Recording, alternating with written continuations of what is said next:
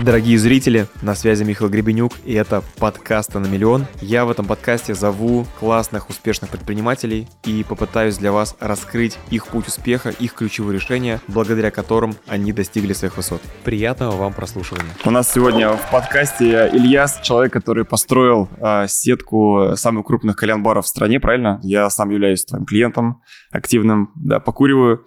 Э, ребята в зале, поднимите руки, пожалуйста, кто ходил хоть раз в жизни в мяту. Да, вот смотри, сколько лидов у тебя в зале постоянно. А кто продолжает ходить? А кто ненавидит мяту? Есть такие? Есть один. Один есть. Хорошо. По КСДМ потом. Ладно. И, собственно, мы сегодня будем говорить про путь масштабирования Ильяса. Как ты же парень вообще self-made, сам себя сделал, правильно? У тебя от него какие-то там заряженных родителей олигархов. Вот, э, хочется про это поговорить с тобой сегодня. И поговорить о том, как вообще прошел путь масштабирования компании до текущей точки, а также я бы с тобой с удовольствием порассуждал, а, как можно было бы тебе сейчас с нуля все то же самое повторить. Вот если бы ты с нуля стартовал, то как бы ты масштабировал свою сетку бы сегодня? Если бы это была бы кальянная или сеть общепита, ресторана, тоже, мне кажется, интересный опыт. Окей? Хорошо, договорились. Супер. Мог бы ты рассказать вот там за минуту, за две, за три, ну, не буду жестко ограничивать, вот представь себе, что тебя не знает человек, и вот как бы ты мог себя вот э, презентовать, такой маленький пич, вот я это кто? Как себе ты себя ощущаешь? А, я Илья Савлеулин. Вот, я бы начал с того, что я из Казани. Вот, ты я, из Казани? Да. Есть из Казани, ребята? Да, привет, привет казанцам. Я безумно люблю свой город. Вот считаю, что это один из самых лучших городов э, на Земле. Вот, и потому что огромная вообще культура развития предпринимательства и в целом развитие, оно всегда так или иначе связано с Казанью. То есть все инновационное, все самое новое, да, все тестируется в Казани. И это прекрасный город для того, чтобы стартануть. Вот, поэтому я бы начал с того, что я из Казани. Сколько населения Казани сейчас? Э, где-то миллион триста. Вот, но я думаю, фактически, наверное, побольше. Ты вот, там родился? Что... Нет, я родился в деревне с населением, по-моему, сейчас по переписи в, этом, в этой деревне население 180 человек, вот, и у меня прям в паспорте написано Ты прям село. в деревне родился? Да, я прям в деревне И сколько родился. там прожил? А, мы там не жили, то есть я родился, ну, полгодика, наверное, вот потом мы переехали в Ульяновск, и из Ульяновска мы в 6 лет переехали, соответственно, в Казани, и все детство я вырос в Казани. В 2018 году я переехал в Москву, то есть относительно не так давно, вот. И поэтому начал с того, что я из Казани, мне 33 лет, 33 года, 33 uh-huh. полных лет, я хотел сказать. А, муж, отец, предприниматель. Вот, наверное, вот если говорить за одну минуту, это будет достаточно для того, чтобы... Э... Это личная история. А да. если это все-таки у нас тут больше предпринимательская аудитория, вот если какие-то бизнес э, смыслы вот э, выложить на стол, так сказать, про тебя, то это что было бы? Какие вот ключевые ты мог бы вот э, цифры назвать, может быть, которым ты гордишься, или которые могли бы тебя охарактеризовать? А, если говорить про результаты той деятельности, которой мы сейчас там занимаемся в рамках мяты, вот то на сегодняшний день а, у нас в прошлом году выручка была около 5,5 миллиардов на всю сеть, это в рамках России России. Вот в этом году, вот сейчас э, мы подводили анализ там за первые три квартала, мы уже, получается, пробили 5,5, то есть я думаю, фактически будет где-то около 6,5, хотя план мы ставили всего лишь 6, вот он у нас Э, так скажем, будет э, значительно больше. Это несмотря на то, что мы в этом году проделали очень большую работу по э, расторжению ряда договоров с нашими партнерами. То есть мы расторгли 47 договоров, то есть это, получается, отозвали франшизу 47 заведений. То есть... Вы расторгли 47 договоров и при этом все равно выросли выручки? Да, при этом мы выросли Прикольно. на, сколько нам получается, практически на 20%. Про это поговорим, это очень интересно. Хорошо. Сколько сейчас точек у вас в сети, вот на текущую секунду? А, сейчас, получается, если взять вместе со странами СНГ, 300 67, по-моему. А сколько в России примерно? А, в России, получается, из этого 270. А, То есть примерно там 3 четвертых в России, да. 1 четвертая за Да, на пике у нас в России было 300 а, около 315 что-то, вот 315, 318, и в, по миру было порядка 120. То есть если посмотреть с самого пикового значения, мы сократили примерно, то есть до 100 где-то вот заведений, вот в среднем, наверное, были еще в процессе, которые открытия. Ну да, где-то 450, наверное, у нас было на пике. Вот сейчас стало поменьше. А сколько сейчас его сотрудников работает вообще во всей Мяте? Если взять вообще всю сеть, это более 3000 сотрудников. Мы недавно заказывали всю форму для сети. И вот, соответственно, у нас была там более такая точная цифра, что-то, по-моему, трех с половиной тысяч человек. Угу. А есть твои личные точки? Это же франшизная да, история? Да, да. Сколько есть... у тебя своих точек, как у просто предпринимателя, и сколько у тебя по франшизе получается? Да, на пике у меня было, получается, 8 точек. Свои? Вот, да, мы, соответственно, берем какие-то точки, доводим до результата. У меня появляются какие-то покупатели, которые хотят э, супер пассивный бизнес, вот, и поэтому все время эти цифры... А, то есть ты как бы строишь под себя, да, выводишь на да. прибыль, потом тебе просят продать, ты продаешь продаешь, получаешь да. кэшаут, строишь новую и погнал да, дальше. Да, и сейчас поэтому у меня осталось два, потому что вот совсем недавно я вышел из э, двух проектов. В прошлом году я вышел из четырех проектов, вот, и сейчас у меня на эти два тоже есть покупатели, но я как-то э, не, не готов. Вот. Понятно. А тебе полных лет сколько еще раз? 33. 33 года. А сколько лет бизнесу твоему? За сколько лет ты построил такую историю? 8 полных лет, получается, вот будет 9 лет в ближайшее время, э, по-моему, в декабре месяце. Мы 29 декабря запустили первую мяту в Казани, ну и, соответственно, 29 декабря можно считать, что это 9 э, лет, и, наверное, активно, активным развитием мы занимаемся лет 6. Очень круто. У меня столько вопросов, я меня наваливаю, пытаюсь, чтобы от себя не сорвать, чтобы не потерять линию разговора. Мне главное... Мне главное Будем потихонечку тебя раскапывать. Да, окей. Я еще сейчас расслаблюсь, перестану волноваться, да, и будет значительно ну, проще. Все, огонь. Давайте похлопаем, поддержим. Спасибо большое.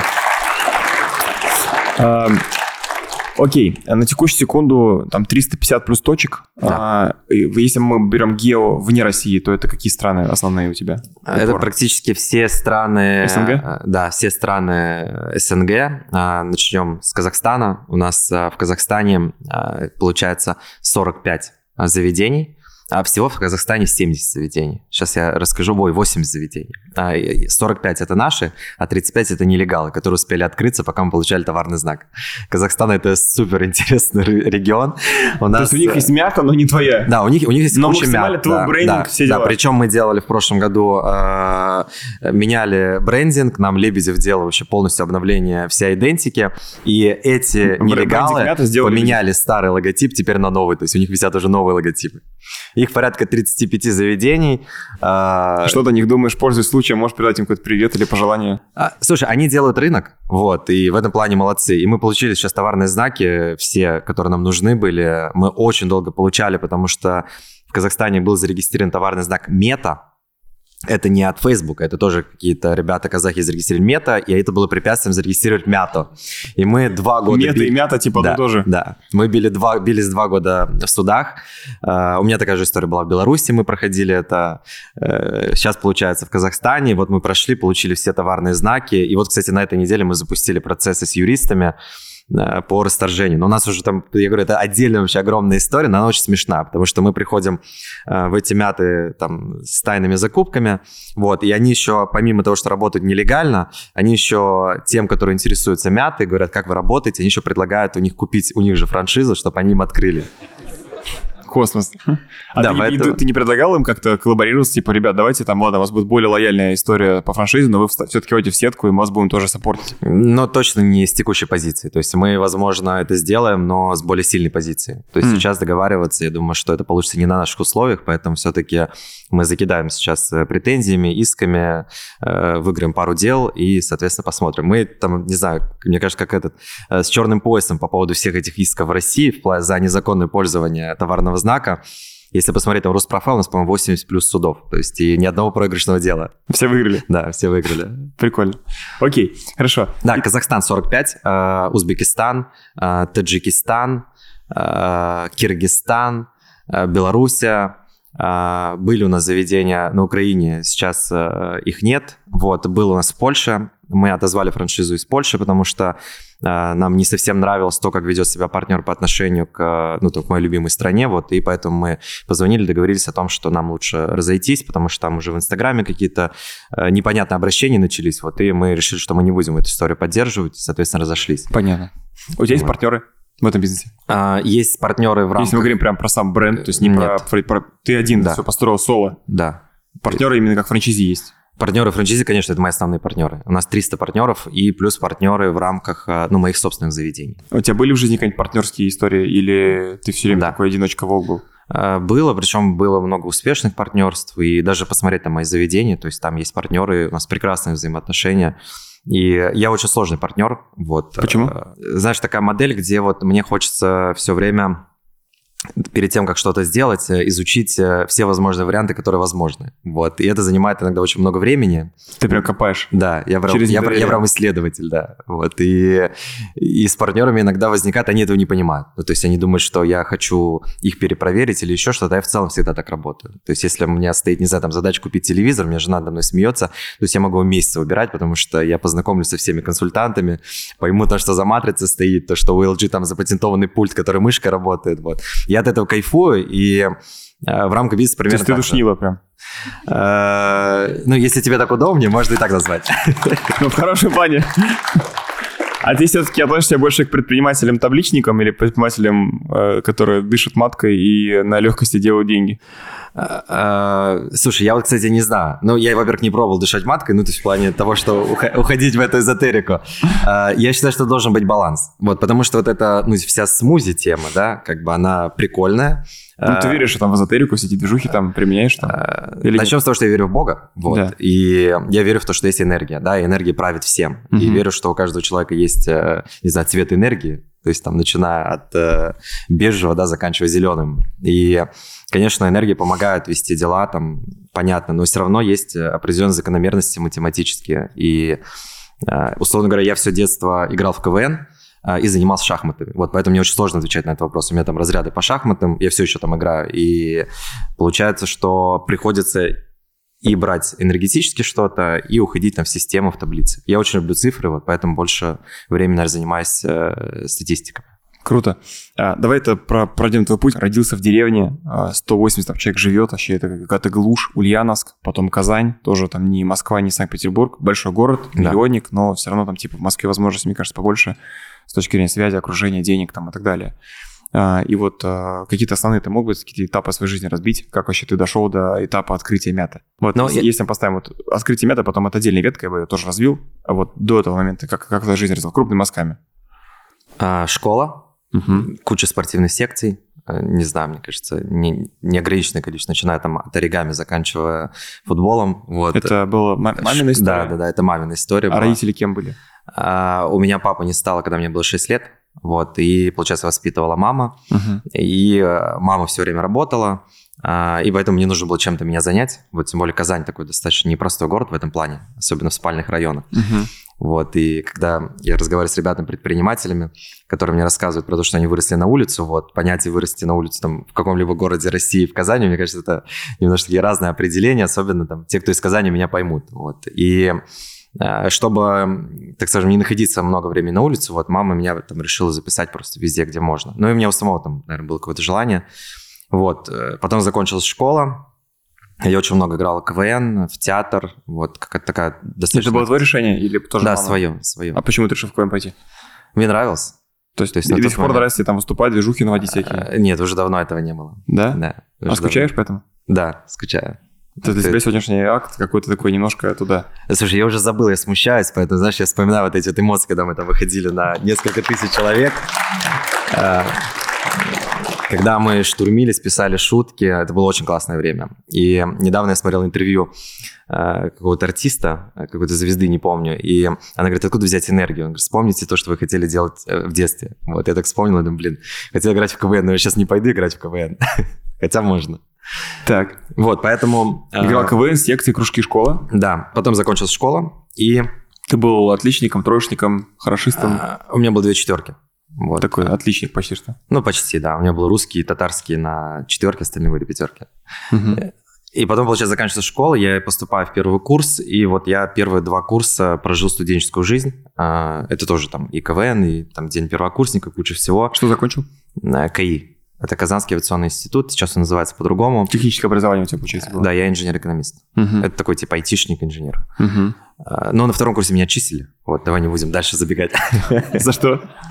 А, за то, что я начал заниматься бизнесом. Ну, по крайней мере, я так думал, что я занимаюсь бизнесом. Вот. Э, потом я через пять лет восстановился. Восстановился и все-таки закончил. Закончил. Потому что маме нужна была, как называется, Спокойствие. Спокойствие и доска для того, чтобы помидор разрезать. Я так так шутил над ней. Вот, поэтому пришлось закончить, и я отучился потом еще оставшиеся два года, у меня был бакалавр. И вот, наверное, с 2000, там, не знаю, как э, в 19 лет, э, два года студенчества, и я параллельно работал ведущим в клубах. Это была супер деятельность вообще. Ты типа там... MC, MC и промоутер, да. Зажигал в клубах. Да, у меня было ВКонтакте 4000 друзей, и мы проводили вечеринки, кстати, об этом никогда не рассказывал. Мы проводили вечеринки, у нас был клуб в Казани, 4 комнаты назывался. И мне за каждого привезенного человека платили 20 рублей. Вот, и, на вечеринку? Да, на вечеринку. Они приходили по спискам, отмечались. И, и вот, наверное, я годика полтора так отработал, и понял, что все, я... Ты писал, приходи, вечерина будет круто. Да, представляешь, я ВКонтакте, говорю, приходи. Я со всеми общался, знакомился, вот, и от меня там, не знаю, там за вечер могли прийти там 200 человек. Но для клуба, типа, это было много. Прикольно. Мы платили по 4000 рублей, и я такой думаю, блин, ну, прикольно. Представляешь, там это 3-4 раза в неделю. То есть такую скиллуху продаж ты там уже прокачивал? Да. Можно да, сказать? Да, все началось с продаж, да. То есть, наверное, основная деятельность Имята началась с продаж. А потом закончились клубы. А я поехал потом работать аниматором в Турцию. А, то есть я устал работать в клубах. И, знаешь, я всегда шучу по поводу того, что кто такие аниматоры.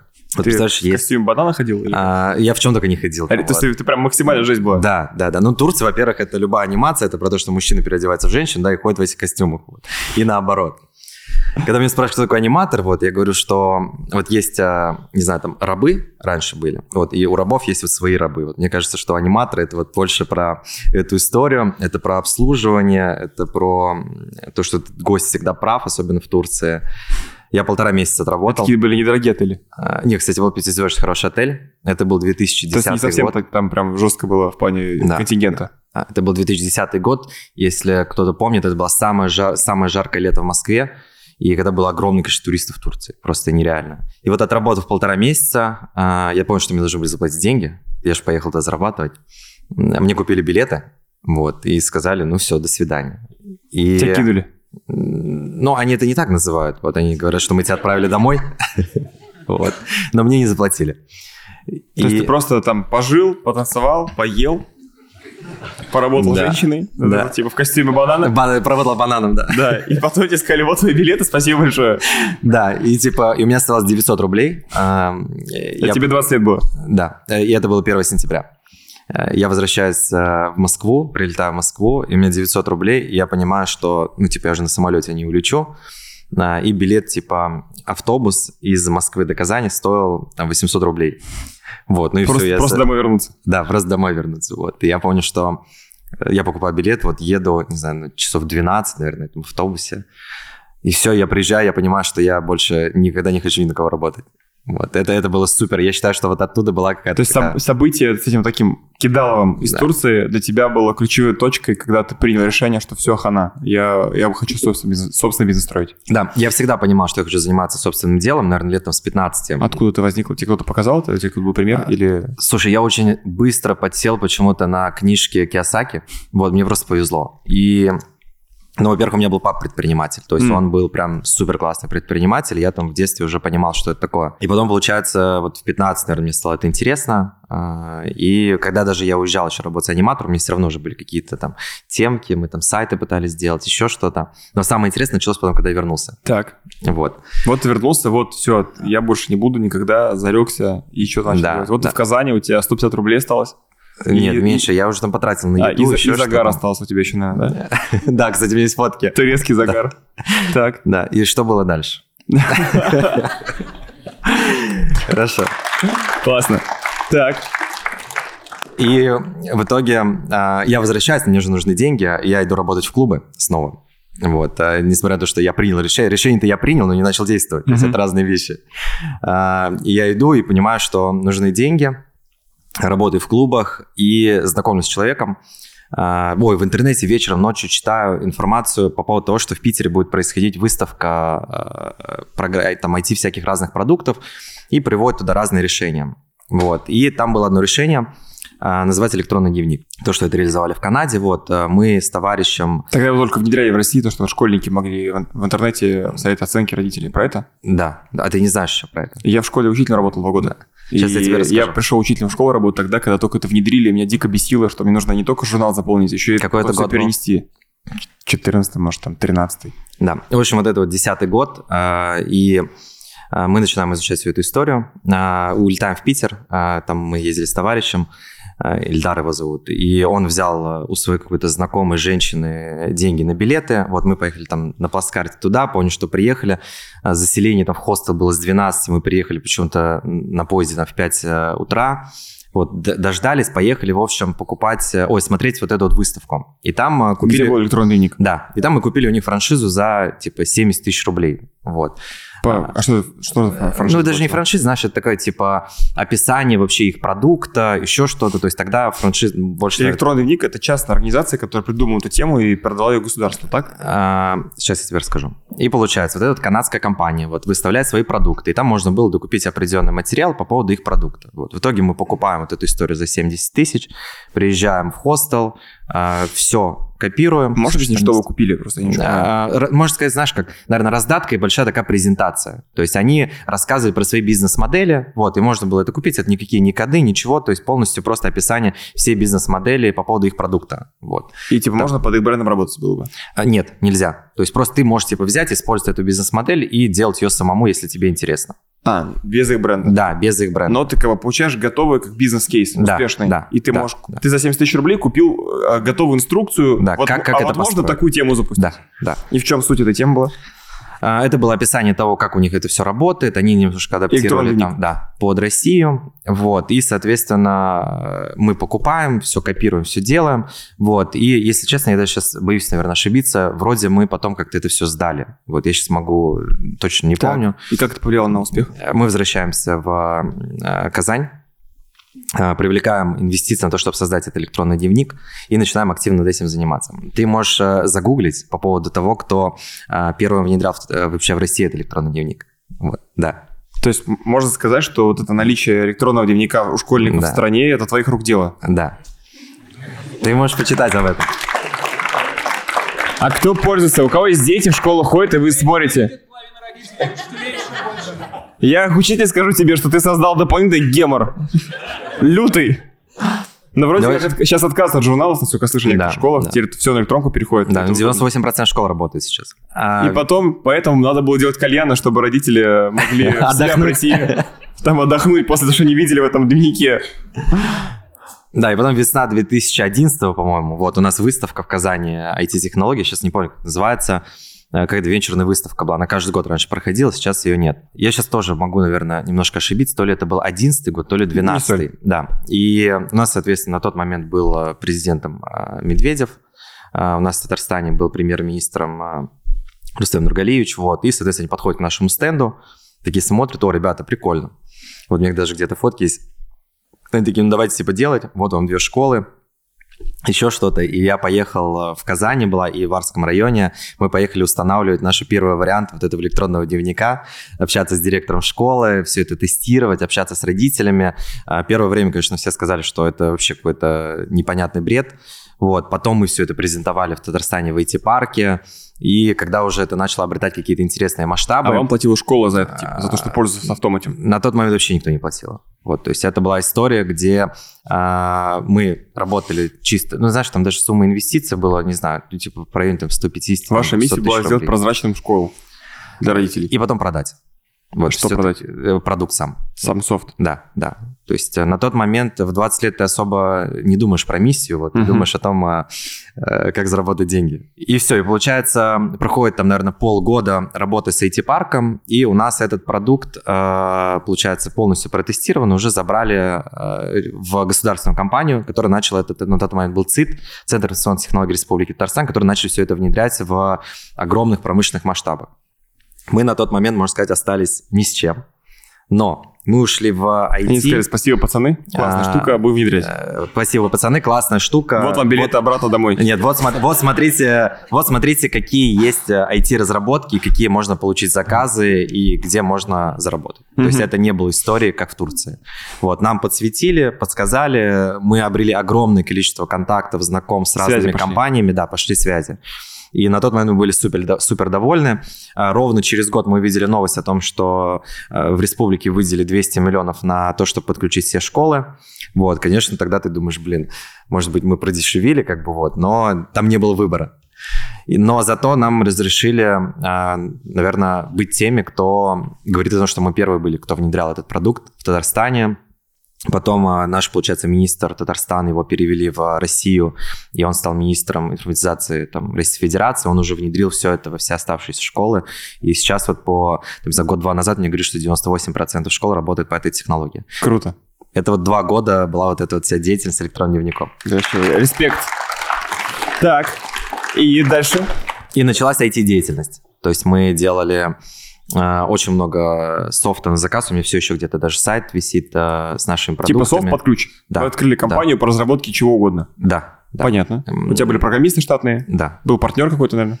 да, был. Угу. Вот, э, партнеры менялись почему-то постоянно, причем название компании оставалось, но партнеры менялись, вот, была такая интересная Мгм. история. И вот, наверное, года, э, до 2018 года практически я брал очень много заказов на стороне, и с 2018 года мы перестали брать заказы, начали работать только для своих продуктов, там, для Мята у нас огромная CRM-система, я позже расскажу про это. Но вот до 2014 года, вот эти, там, не знаю, 3-4 года, очень много, очень большая активность была в рамках вот этой IT-истории, и потом я понял, что я хочу заниматься чем-то другим.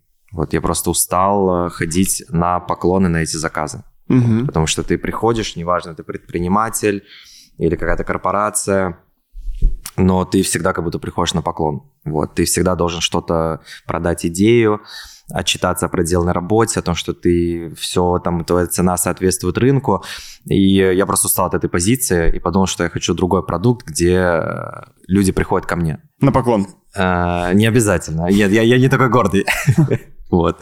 Э, И поэтому хотел создать какую-то другую компанию, и я очень много отдыхал в казанских кальянах тогда. Прям очень много. Покуривал.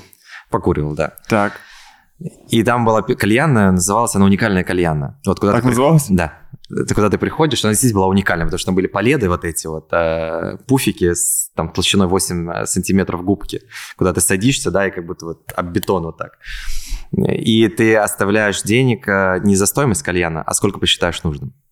То есть она поэтому называлась уникальная кальянная. Их там, не знаю, может кто-то слышал, их несколько было там в России. Это успешная бизнес-модель такая в России? Ну нет, конечно. Как можно говорить людям, типа, оставляйте сколько вы хотите? Представляешь, ты будешь говорить, ребята, платите сколько хотите. Но я думаю, что э, среди аудитории предпринимателей это может быть очень успешная модель. Ну, я бы не стал пробовать.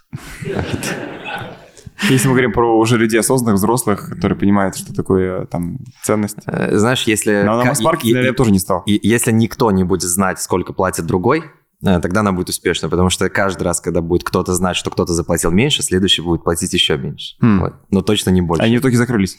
Да, они в итоге закрылись. И все, и вот у нас э, были какие-то деньги. А туда ходил, потому что можно было сколько угодно платить, или тебе нравились там какие-то кальяны или палеты? Слушай, там работали очень классные кальянщики. А, Вот. то есть ты ходил за продукт. Да, да. Там работали очень классные кальянщики и очень классная команда. Вот в итоге они потом все с нами открывались, и мы вместе запускали. Потом, получается, 7 ноября, это праздники в России. Вот, мы очень круто отдохнули. И я с утра... э, нет, это уже седьмой было. И я с утра понимаю, что, блин, а почему тебе я не открываю сам такое? Ну, прикольно Свою же. кальянную. Да, Так пришла идея открыть первую собственную кальянную. да, да. Почему, а почему тебе столько денег трачу? Ну, то есть, как бы я оставлял там, ну, не знаю, в месяц оставлял типа тысяч тридцать там. В кальянной. Да, да, да. И для меня такой пипец, типа 30 тысяч оставлять кальянные, это же много. Вот. Надо свою открыть. Надо свое открыть. И все. И 26 ноября мы подписали договор аренды. И 29 декабря мы открылись. 30 За месяц сделали ремонт. да, 30 31 декабря мы закрылись. Почему? Ну, потому что мы плохо открылись. Вот. И В чем было плохое открытие? Короче, мы пригласили на открытие Илюху Соболева. Вот мы с ним давно уже дружим, то есть с 2010 Это года. который блогер. Э, Комик. А, который самый от, отморозок лютый. Да, да, да. Ну, в хорошем плане. Я обожаю Соболева, но он Я сегодня, максимально я, без я- башки. Я, сейчас тут сидел и смотрю, мне рилсы, и он э, танцует в трусах и в каком-то топике танцует танец Бритни Спирс. Я думаю, Илюха, как, как вообще? У него тормоза вообще нету. Да. И, а позвали а он- его на открытие. Да, а он в жизни вообще другой. Ну, типа, он супер скромный. Серьезный Он- парень? Да, да вообще прям. И он там звонит, он говорит, Ильясик, Ильясик, вот так разговаривает. То есть, и, э, и он приезжает, ну, мы же не можем уже отменить. То есть, мы продали там столы с депозитом по 3000 рублей, ну, что для Казани это казалось очень много. И представляешь, у нас открытие в 6 вечера. Илюха там с утра прилетел. И у меня где-то есть видео, где мы а, в 6 вечера кладем плитку на входе. Вот. Типа, время, мы перенесли открытие там на 8. Вот, а уже гости, представляешь, приехали и ждут на парковке. Ты с мастерком стоит, там Да, и- бетон мешает. Да, и у меня завершающая фотка, типа в 11, перед тем, как поехать за Ильей, у меня есть в Инстаграме, я стою в спортивном костюме, весь пыльный, грязный, и рядом уборщица полы моет, потому что, типа, у нас клининга не было, нужно было быстрее все это помыть. Ну и все, и приезжает в 12 Илюха. Ночи. Да, начинается. А люди все это время стояли, ждали его открытия. Да, зимой. Пять часов. Да, да. Вот, мы выносили им, типа, выпить, там еще что-то, они уже все пьяные. Кальяны выносили на улицу. Не, кальянов не было, они уже не понимают вообще, зачем они приехали. И э, время 12, начинается выступление, э, и мы понимаем, что у нас, типа, система... А он типа э, стендап жег. Да, В этом была идея, что Да. Соболев приедет и отожгет стендап. да, и мы понимаем, что у нас, типа, вообще не работает система вытяжки. И у нас есть там ролик, где Илюха стоит, и у него, типа, видимость вот до тебя, наверное. Дальше, дальше вообще никого не видно. Вот. И, и вот такое у нас было открытие. Хорош. Да, и он, и он стоит. И, и Это он, сказание все. да, и он стоит, и он говорит, типа, что вообще? И он по, по духу мне. Ну, типа, так должно быть. Я, я говорю, ну, как бы да. Вот. Я говорю, что кальянно. Вот. И, а, ну, типа, мы поняли, что что-то идет не так, когда последний стол подходит к администратору и говорит, «А, можно мне вернуть деньги, потому что мы ничего не видим. Вот, и мы тогда поняли, что мы сделали крутой продукт.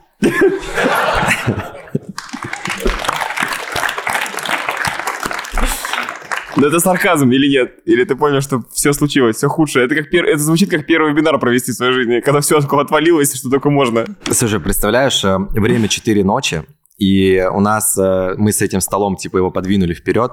Все гости... Какой стол, с Ильей? Ну, который последний. А. Вот, то есть э, они сели поближе, и у нас супер довольные гости. Они говорят, блин, типа, это такой прикольный вечер был. То есть они все сначала посидели на парковке, да, а потом они сидели в дыму. И у них, видимо, уже, знаешь, настолько была разная палитра эмоций, что они в какой-то момент думают, блин, ну это же прикольно. Вот, по крайней мере, нам так говорили, и мы подумали, что нам надо работать дальше.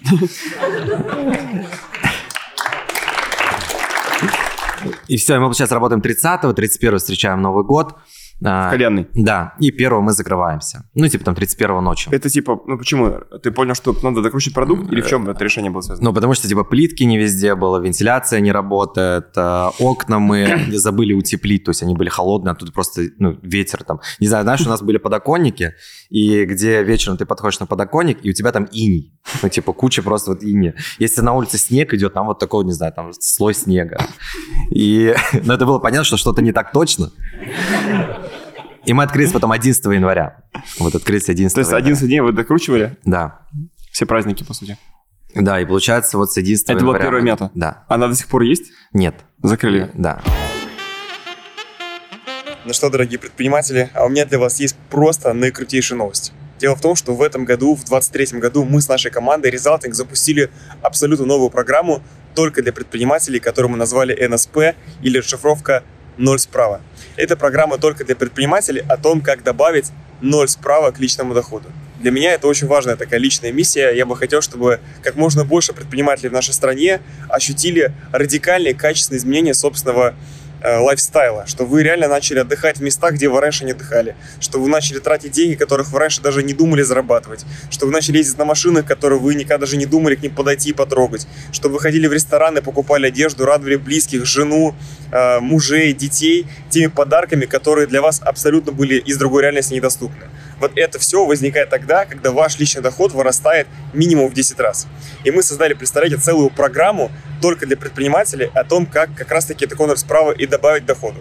Эта программа в оффлайне, мы в Москве в ноябре-декабре будем учиться 5 дней, вы будете приезжать в зал, и тысяча предпринимателей будет физически вместе со мной разбираться с настройками вашей головы, убеждений, которые мешают вам вырасти, вашим маркетингом, вашим управлением, вашими бизнес-моделями. И в результате, получивший не только крутое окружение и связи, но и качественные советы, инсайты, вы сможете реформировать свой бизнес и добавить ноль справа в 2024 году. Мне кажется, это потрясающая инвестиция в собственное развитие в будущий год, которая точно должна окупиться, если вы примените то, что мы скажем. У нас уже огромное количество кейсов. В этом году было два потока. И я из своей прибыли, чтобы вас еще порадовать, позову в, в декабре месяце на выпускной нашей программы вживую Василию Вакуленко, он же Баста. Он лично для вас будет петь, вы будете стать вот так вот в пяти метрах от него, вместе с ним петь медлячок, чтобы вы заплакали. Так что, если вы хотите оказаться в наилучшей движухе этого года, а, то у нас всего тысячи мест. На текущую секунду выхода этого подкаста. У нас уже было 350 проданных билетов, осталось там меньше 650, поэтому не тупите, переходите по ссылке в описании, прямо сейчас оставляйте заявку, и если вы предприниматель, это важно, других людей мы не берем, к сожалению, эта программа только для коммерсантов, то мы вам расскажем подробности и поможем оплатить счет. И дальше у нас будет еще рост цены, так что обязательно сделайте это прямо сейчас, если вы хотели бы в следующем году совершить качественный рывок в уровне своей жизни, лайфстайла, яркости жизни, яркости впечатлений, эмоций. Для этого всего нужны деньги, и эта программа именно о росте денег предпринимателей. Мы отработали что-то, по-моему, там 4-5 месяцев. А у меня же еще был в это время, типа, блог ВКонтакте никуда не делся от моих тех гостей. То есть, как бы я рассказывал, как мы открываем кальянную, там еще что там. Вот, у меня появились ребята, которые захотели там э, франшизу, еще что-то. Она с первого же месяца была финансово прибыльной? Да. То есть да. сразу мы с первого прислушали? месяца вышли в плюс, да. Мы а пер- сколько была сумма инвестиций на открытие первой точки? 3-4 миллиона рублей. А где ты их взял? Накопил или А, у меня было а, 2 миллиона рублей своих денег. накоплено? Вот, да, накопленных. И получается, на миллион у меня э, зашла э, девочка-инвестор, ну там, э, и получается, еще на миллион у нас заходил э, человек. У меня сейчас моих меньше было немножко. Миллион четыреста, получается, да, это мои деньги. Вот, э, и вот по 2 миллиона у нас два инвестора были. Понятно. Но до момента завершения строительства один из инвесторов, он вышел из проекта. То есть он сказал, что типа он не хочет и не верит. Верните Вот, деньги. Да, ему возвращали деньги, вот поэтому фактически у меня там получилось... А у два- них была доля в этой точке или в бизнесе? а, вот у этой девочки была в этой точке, а у этого человека, ну, тогда еще мяты не было, мы с ним договорились, что у него там будет 10% в управляющей компании. Поэтому А я ты думаю, сразу понимал, что будешь строить сетку? мы сразу понимали, что мы точно хотим попробовать. Сетку сделать? Да, да. И сразу понимал, что франшизная модель твоя? А, да. И да. как ты это понял? Ну, типа, откуда эта идея пришла? А, Это был 2014-2015 год, когда вообще идея франчайзинга в России немножко была на другом уровне. То есть как бы это... На как- как- да, это как сейчас э, инфобиз, то есть Или тогда были франшизы. Да, да. Ну, да, наверное, лучше ВБшки, да. То есть Мгм. и тогда это было понятно, поэтому мы решили, что будем пробовать. И он до момента еще открытия, то есть вышел из доли, я ему понял, что возвращал там, по-моему, полгода вот эти вот миллион рублей а, в рассрочку. Ну, мы в хороших отношениях разошлись, и, э, ну, даже хорошо, что он вышел. За сколько получается. времени окупились э, инвестиции первые? Операционно по А, прибыли? Где-то, наверное, за месяца 8-10. Ну, это хорошая окупаемость да, для первого бизнеса, Да. для старта. А сейчас текущая в среднем точка сколько окупается? Ну, там худший и лучший сценарий.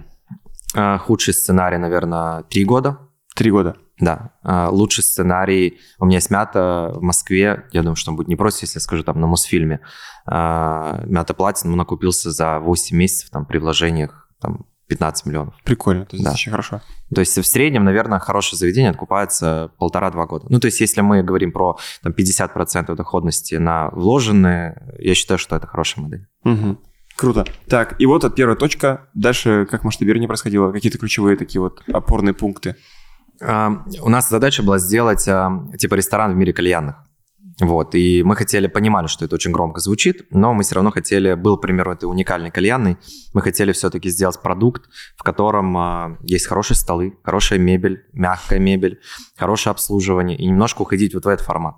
То есть если сейчас посмотреть... Не наш- подвальные кальяны Да, да. с кальяном рэпом, а Да. вот что-то такое, Да. куда можно не стыдно девушку привести на свидание. Да, ну кальянный рэп тоже как бы нормально, поэтому я думаю, что, ну типа не, не, не, не из-за музыки. И э, хотели уходить в эту сторону, мы все еще идем в эту сторону. То есть сейчас, допустим, там есть э, у нас заведение, куда вложение там по 50-60 миллионов рублей.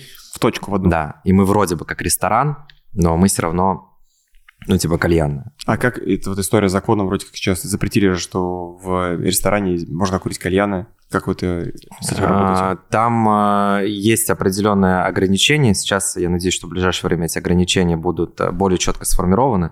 Вот. Там есть а, нецелевое назначение помещений. То есть есть определенный ряд помещений, в которых нельзя открывать и использовать кальянную. Условно говоря, если есть там разрешение собственника, если есть соответствие определенным требованиям, то, соответственно, ты можешь спокойно работать, и к тебе не будет вопросов. Можно курить кальяны Да. и кормить людей. Да, но нельзя детям. То есть, условно говоря, 18 плюс. Туда нельзя детей запускать? да, обязательно должна быть э, вытяжка определенного э, Классно. параметра, да. То есть, э, и конечно, сейчас вот нам хочется, чтобы это была более прозрачная история, потому что я не хочу просто сейчас уходить в эту юридическую плоскость, но там есть, э, э, наверное, определенные несостыковки, которые просто хочется, чтобы они были более прозрачными. Понятно. Но Мы... в плане, что когда вы там даете салатик покушайте, вы не нарушаете закон? Нет. В мяте. Это Нет. законная, да. легальная да. история абсолютно. Да. Мне это да. было любопытно. Да. На сегодняшний день это легальная, законная история, да. Но mm. мы хотим, чтобы она была более прозрачной и более понятной. Понятно. Окей. А, мог бы ты сформулировать ключевые факторы успеха того, что Мята как бизнес а, из одной точки в Казани, потому что я думаю, что в России много предпринимателей весьма талантливых открывали свои кальян-бары и даже делали 2, 3 или 5 кальян-баров. Но ты, как мне кажется, единственный, кто смог как предприниматель построить сетку из 350-370 точек. А вот а, на твой взгляд, какие есть ключевые факторы успеха, если так сейчас мы с тобой вместе порефлексируем, может быть, ты это уже делал, может, сейчас впервые мы это сделаем – что тебе удалось э, вот такую большую бизнес-империю пос, построить там с выручкой 6 миллиардов. Я думаю, что у тебя еще есть потенциал по, по, по росту. Как ты его вообще оцениваешь? А, есть потенциал по увеличению выручки в рамках СНГ стран. В России уже все, рынок занят? Нет, нет, в России мы также будем работать. То есть, по твоему что... сколько, на какую выручку ты можешь выйти в плане вот размера? Ну, в России 10. То есть десятку твердо можно захватить рынок. Да. Как вот Кузнецов мне сказал на интервью. Ты смотрел нет на интервью? Я смотрел только рилсы твои с Да, ну вот там он такую тему сказал. Он говорит, я вот считаю, что мы только в начале пути у нас 150 миллиардов оборот. Я такой, ты что вообще такое? Он говорит, ну вот просто рынок DIY в России угу. это 10 триллионов. Мы хотим 10%, 1 триллион, нам еще расти, расти там почти в 10 раз. Вот ты свой рынок поскольку сейчас оцениваешь? Я не думаю, что в рамках э, кальянного рынка, ну, типа, настолько большой рынок. Вот. Ну, понятно, э, но, но в целом интересно. Если смотреть, э, есть статистика Дубльгиз о том, что в России более 10 тысяч заведений, кальянных заведений. То есть это не просто... 10 тысяч точек? Да, да. То есть и у нас, условно говоря, мы занимаем там очень маленький процент на сегодняшний угу. день. И, конечно, там до 10%, там до 1000 точек было бы интересно дойти. Вот. Но, так опять... выглядит цель. Да, да. Но опять же таки не в ущерб текущим партнерам. Потому что мы все равно должны учитывать ограничения по расстоянию, количество гостей в радиусе, который живет там, да, и который приходит и является постоянниками. То есть, э, если мы будем понимать, что это никак не мешает э, росту и развитию наших партнеров, то мы будем точно идти в эту сторону. Угу. Но ближайшая задача это там 500 точек в России. Круто.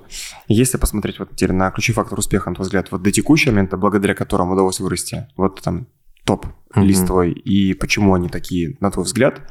И дальше, как ты видишь, а, какие являются эти же или другие ключевые факторы успеха есть?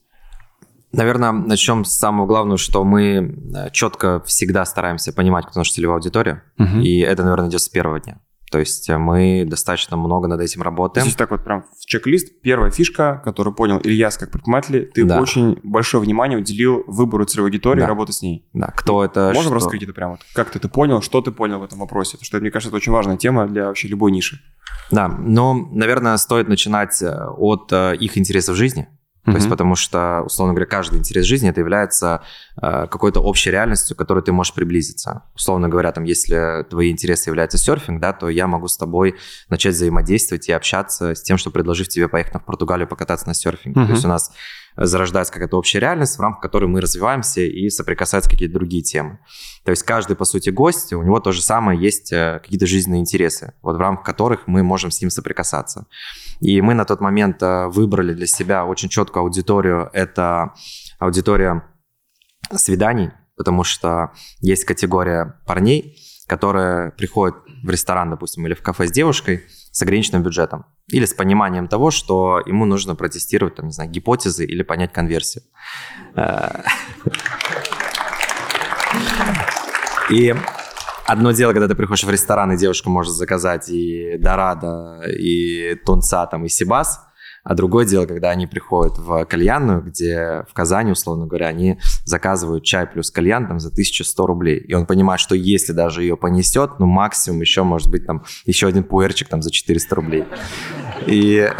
И перезабить кальян. Да, и перезабить кальян.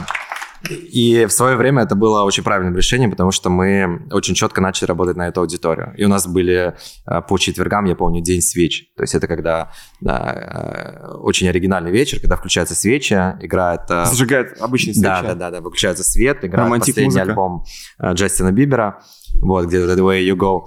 И, соответственно, всегда была забивка вообще. Просто всегда полная посадка ну и вот мы взяли вот эту аудиторию, которая понимали, что им нужны свидания. Потом, получается, мы начали Вау, круто. очень много работать на аудиторию девушек. То есть мы понимали, что я же работал в клубах, и я всегда понимал, главная задача в клуб в клубе, чтобы была девушка, потому что если есть девушки, приходят парни, которые платят за бар. То есть в ресторанах примерно то же самое, ну, особенно там в кальяны. То есть важно было, чтобы были много красивых девушек. Которые пришли подружками потусить. Да, которые пришли потусить. То есть это ни в коем случае не девушка, ну, как знаешь, там есть э, была, был какой-то момент в 2018-2019, когда девушкам давали бартерные столы, да, чтобы они просто посидели. Вот, мы особо этим не занимались, просто... Делали так какой-то период времени, тестировали? Тестировали, но никогда это не работало. Да. Вот, то есть потому что это всегда чувствуется. Вот что девушки пришли как да. промоуши, промоутеры. Да, да, и в один момент там, в Казани очень много заведений кто так делал, и в Москве делали. Но сейчас, как я понимаю, все это, это уходит более. Угу. Вот, и, ну, что такое девушки, да? Это всегда круто, потому что э, четыре, ну, там, девушки из компании, там, четырех человек, они будут каждый день приходить в заведение, скидываться по 300 рублей. И там за, за стол, да, например, там 1200 там раскидали на четверых по 300 рублей. Но будут приходить каждый день. Чем аудитория пацанов, которая приходит, не знаю, там, один раз или два раза в неделю по два человека. И поэтому, когда мы это поняли, начали очень много работать над аудиторией э, привлечения девушек, девушек, которые просто хотят отдохнуть, и начали создавать для них комфорт. Что вы делали для этого конкретно? А, в целом очень много началась работа по поводу визуального составляющего, да, там заведений. Поэтому такие интересные оттенки диванов э, более женственные, чем брутальные, правильно? Такие... Более мягкие, наверное. Да, да то есть фиолетовые, мы... сиреневые. Да, да, бирюзовые, бордовые, вот, это то, что близко девушкам. А, то, что они, по крайней мере, знают, что это за цвета, да, для нас это там все синие, да, и красные. 30 оттенков синего. Да. А, потом, получается, это хоро... у нас было... Все, все, извини, я правильно понял, что цветовое решение диванов мята, оно действительно ну, да. как бы выделяется, это продуманное зада... решение, которое основано на выборе девушек с аудитории. Да, да. Пушка. И у нас была задача привлечь хотя бы процентов 70 девушек. Сейчас, я думаю, повымять, наверное, 50 на 50, поэтому у нас и цвета стали в том числе более брутальные. Вот. А, но на, на тот момент это была, был такой прям план. То есть uh-huh. мы садились и штурмили. Что важно девушкам для комфортного отдыха в нашем заведении? Музыка. То есть кальянный рэп откуда появился? Его особо пацаны не слушают. То есть его же слушают девчонки. И так как там эти ребята, э, они знают, кто это слушает, они пишут под них такую песню. И поэтому их и ставят в кальянных, по сути. Но, Какие наверное, были вот решения под эту целевую Классные, понятные диджеи на выходных, потому что девочки хотят там встать, потанцевать, это сейчас уже как бы немножко стало, наверное, таким э, непонятным форматом, но на тот момент достаточно пользовался такой активной популярностью. А, хороший сервис, а, ненавязчивый, дружеский, где у тебя заказ принимают э, не стоя, а сидя условно говоря, либо перед тобой садятся. Да, присаживаются на, на карты, да. Присаживаются. Вот. Ну вот, наверное, это основное, то есть э, из Окей. того, что мы делаем. Итак, первый ключевой фактор успеха мяты – это очень глубокое понимание своей аудитории и фокусировка продукта под конкретную ЦА, не распыление. Э, это даже как, как сейчас рынок делится. Мне очень много говорят, а почему ты там не открываешь как конкуренты, там, не знаю, заведения там, с бюджетом 200 миллионов? Вот я понимаю, что ну, наша целевая аудитория... И типа таймлиса? Э, например, да. да. Мы общаемся с ребятами, с хорошие отношения, вот, но я понимаю, что... У них большая стоимость открытия точки. Ну да, 200 плюс. Угу. То есть я понимаю, что это совершенно другая целевая аудитория. Это больше предприниматели, да? Или, кто? А, Или это типа думаю, luxury и гламур? Да, я думаю, больше золотая молодежь угу. и те люди, которые меньше считают деньги. Угу. То есть, и это вполне понятная история. То есть, поэтому и мы не хотим туда целиться. Вы мощно в этот рынок не идете? Да, да. Но потому что, во-первых, уровень ожидания от таких заведений, сейчас не говорю только про Timeless, а в целом заведении, где у тебя кальян стоит там 5-7 тысяч рублей, значительно больше, чем в заведении, где он стоит там 2,5 тысячи. Угу. И гораздо проще работать, условно говоря, с аудиторией, которая, у которой ожидания, а, наверное, более справедливы. Вот, потому что так или иначе, когда ты понимаешь, там, что стоимость продукта выше рынка там, в три раза, то у него и ожидания другие. Вот, и поэтому более такая массовая аудитория, которая... Наши гости – это люди, которые приходят каждый день. То есть я считаю, что именно, знаешь, мы, наверное, в нашем сегменте как Zara. То есть мы не хотим скатываться в эконом, но при этом мы хотим работать с той аудиторией, которая... Хочет знаешь, быть модной. Да, хочет быть модной, и каждый день может прийти и купить, не знаю, там, новые джинсы в Заре. Классно. Какие еще факторы успеха ты выделил? Это первый, понятно, аудитория, супер. Потом мы развиваемся, так скажем, всю дорогу по франчайзинговой модели. Это, наверное, правильное выстраивание взаимоотношений с партнерами. То есть мы э, никогда не обещаем ничего лишнего. То есть, но всегда делаем то, что мы обещаем. Вот у меня недавно спрашивали, в чем там секрет э, нашего взаимодействия с управляющей компанией там, в рамках партнеров. Вот я считаю, что основное в том, что вот если мы, мы, во всегда говорим, что мы собираемся сделать, а потом это делаем. И для нас это, ну, правило номер один, да. Это А предсказуемость. что дает укашка сейчас вашим партнерам? Ну, наверное, начиная там с открытия, с поддержки, да, то есть э, заканчивая с... э, Мы всегда называем себя дополнительным сотрудником э, нашего франчайзи. То есть, условно говоря, вот у него есть э, сотрудник в виде управляющей компании, к которому он может обратиться по юридическим вопросам, по консультациям. Мы каждый месяц какие-то обновления делаем, обучение, занимаемся с оптимизацией всех поставок, ищем федеральные контракты. То есть они, наша задача, чтобы они экономили, да, и получали большие скидки. А, Маркетингом занимаемся, то есть у нас огромный отдел маркетинга, и в этом году у нас бюджет на маркетинг будет порядка 60 миллионов рублей. На год, на всю сетку. Да, да. И я считаю, что ну, там, во франчайзинговом рынке не только взять там кальянную, но и в целом весь франчайзинговый рынок – это один из самых больших э, бюджетов на маркетинг. Вот. И мы работаем там, со всеми блогерами, с разными каналами, э, в том числе, то есть работа над этим. Потом э, CRM-система, мобильное приложение. Своя CRM для партнеров. Да, мобильное приложение, у нас сейчас 150 тысяч активных пользователей. Что, И- что там, в чем фишка его? Э, Это система лояльности. То есть Мгм. гости могут приходить и копить э, кэшбэк Баллы. там до 10%. Вот. А тем самым вы видите историю заказов, можете аналитику будем, Да, получается, мы все, вы делаете. да, мы все видим, смотрим, сколько гости приходят. У нас есть гость один, который э, в год оставляет в одной из наших мят 8 миллионов рублей. То есть Что он делает там? Про- просто, просто отдыхает. То каждый есть это день? ка- да, каждый день. У него типа офис. Вот он снимает одну випку в одной из мят, вот, и там вообще нико- ну, больше никто не работает, кроме него. У него это в стиле, причем ну, чувак как бы такой в космосе, вот, в хорошем смысле. То есть он заряженный предприниматель? Да, он заряженный прям. То Вот. есть по факту он сделал из мятовской випки собственный офис на год. Да. За 8 да, миллионов. Да, да. И при этом у него есть еда, кальяны, обслуживание, все. Ну, то есть, знаешь, он, он, он как король, то есть, вот. И, и чтобы ты понимал, когда я ехал... Интересная модель, да? Надо подумать, а кого организовать таких? Когда я хотел поехать э, в эту мяту, вот, и я говорю, да, оставьте мне випку. Они говорят, ну, типа, она забронирована. Я говорю, ну, давай- я говорю, давайте я тогда попозже приеду. Говорят, она на год забронирована. Я говорю, ну, ладно. На год? Да. Поэтому, ну, типа, вот эта вот работа, она в рамках там э, мобильного приложения системы лояльности, да, то, на чем мы остановились, вот она заключается еще в том, чтобы мы давали правильную аналитику нашим э, партнерам, вот, старались их правильно направлять, мы тестируем огромное количество разных акций, вот, и ну, привлекаем туда людей, то есть привлекаем людей в нашу систему лояльности. Я недавно узнал, что Тиндер уходил из России, у них было всего лишь 88 тысяч э, пользователей. Вот, я подумал, что, блин, мы, оказывается, почти в два раза больше. Тиндера. Да. Круто. Офигенно. Да. Спасибо большое вам за да, аплодисменты, очень, очень ценно, да. Итак, а, работа с аудиторией. А, Второе – это твердое и прогнозируемое, понятное взаимодействие с франчайзи. Да, Это но, то, конечно, масштаб. не, да, но, конечно, не всегда идеально. То есть у нас случается очень много казусов, и их было. Мы не идеальны, да. То есть это иногда начинается о том, что вот Илья Есть хейт вообще про тебя, про мяту в интернете от франчайзи?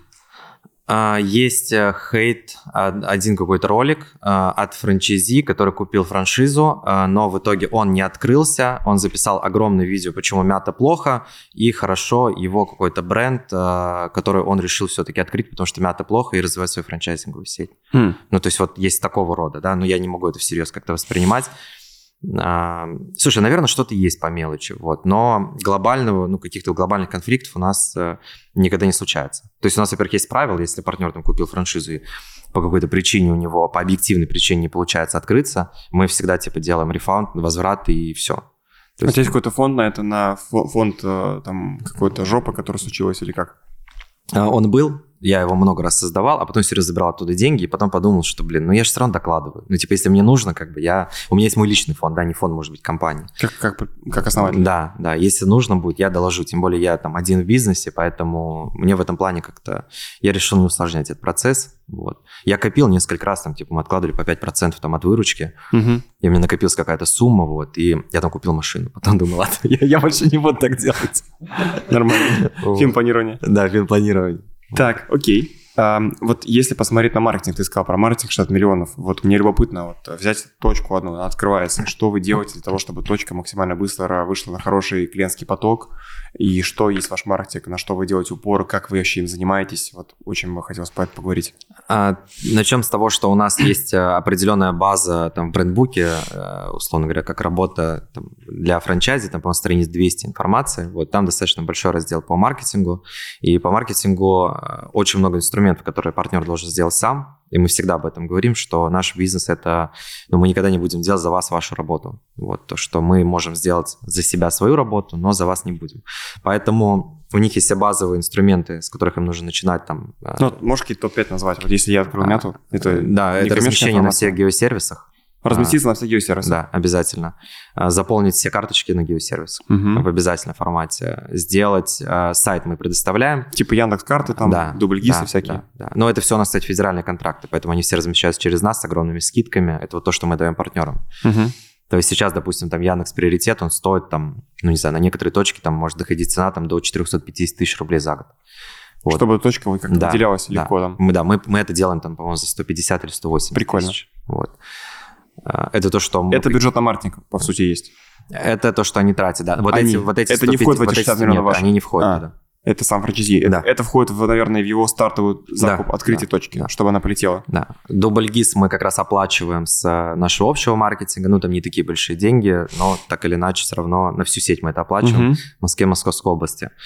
Вот, э, сейчас там в плане всех этих запрещенных сетей, там типа нельзя грамма, как бы... Мы... Да можно, ну, инсты там... YouTube. Да, мы, мы, ну, в плане инсты мы стараемся особо в это не лезть, потому что наша уже аудитория, которая приходит там, ну, в заведение, она не особо будет сидеть и в Инстаграме искать, в какое же там заведение пойти. То есть в основном все пользуются картами. Угу. Вот, и мы поэтому делаем большой акцент на это. На карты. Вы поняли, что да. ваш главный канал трафика – это карты? Да а потом размещение на разных порталах э, в виде куда пойти, чем заняться, то есть э, от тематики города. Mm. Типа да. Яндекс Афиша? Да. Угу. А потом нужно обязательно провести два открытия. Первое техническое для друзей, и второе официальное, на которое уже можно нагнать трафик через блогеров, которым, а, которых можно пригласить там, это, на да, разные первый условия. Это импульс хороший. Да. А да. что, что является оффером, чтобы люди зашли на открытие? Типа, как вы, ну, заманухой что является?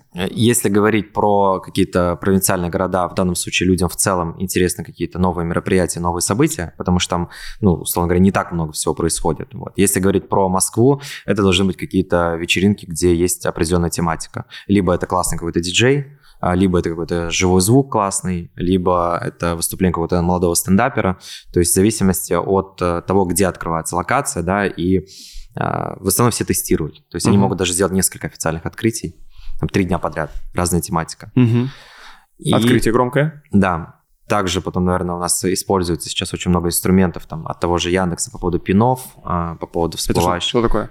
Пины – это когда ты едешь возле какой-то точки, у тебя стоит навигатор и всплывает, допустим, типа заедь в мяту там так, на... Я так увидел, мне так все время вкусную точку предлагают заехать. Да, да, вот, например. А, ну, то есть это тоже продолжение карт. Слушай, наверное, вот это основное. То есть там можно... Весь Если вот это сделать, то уже нормально будет. Да, Почему? но нужно понимать, что у нас есть бренд. То есть я не уверен, будет ли это все работать. Если... На маленькой компании. Да, на маленькой компании. Потому что а, у нас, допустим, есть классный кейс в этом году. У нас два партнера в этом году сами вышли из сети. Ну, то есть у нас практически там за всю историю может быть, не знаю. Это как, типа, я больше не хочу с вами работать? Да. Я да. тебе будет не мята, а крапива. Например. Вот. А, или Петрушка, как обычно мы шутим. Вот. Он, соответственно, там два партнера. Один из а, Долгопрудного, второй в Москве. И получается... В прошлом Они году... оставили все внутри, просто поменяли вывеску и сказали, теперь мы другой бренд. Да. Это законно вообще так делать? Uh, у нас запатентована мебель, но мы как бы сказали, что окей, нас типа, ну хотите выйти, окей, ну что там, сидеть с ними, ругаться, потому что они поменяли мебель, еще что-то.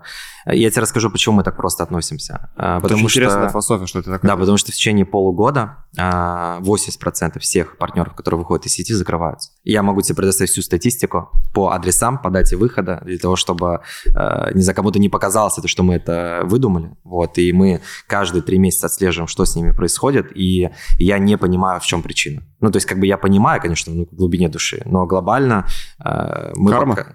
Нет, я не думаю, что карма. Я думаю, что э, аудитория, которая ходит к нам, они, ну, понимают, куда они ходят. И в целом многие ходят в мяту, потому что они любят мяту. Не потому что просто там хорошо или оптимальная там стоимость э, кальянов или еще чего-то. То есть есть какая-то все равно за эти 9 лет э, привязанность к бренду. И задача всего отдела маркетинга как раз работать над, над позиционированием и над тем, чтобы гостям хотелось к нам приходить. Угу. То есть и мы поэтому закрываем какие-то точки, потому что понимаем, что они дают не тот сервис, рушит бренд, не тот уровень комфорта для гостей, да, потому что гость может впервые попасть там э, в какое-то заведение, оно будет отвратительно, никогда не придет мяту. И мы постоянно работаем над тем, чтобы... Это вы пробиваете тайными покупками? Да, у нас вообще огромный отдел тайных покупок и супер много денег на это тратим, но вот по всей Департамент России- качества свой. Да, да, да. То есть каждый, каждые две недели сейчас ходит. В любую, в любую мяту каждую неделю ходит тайная Да, покупка. да. Сначала было раз в 4 месяца, потом мы думаем, блин, ну что-то как будто много.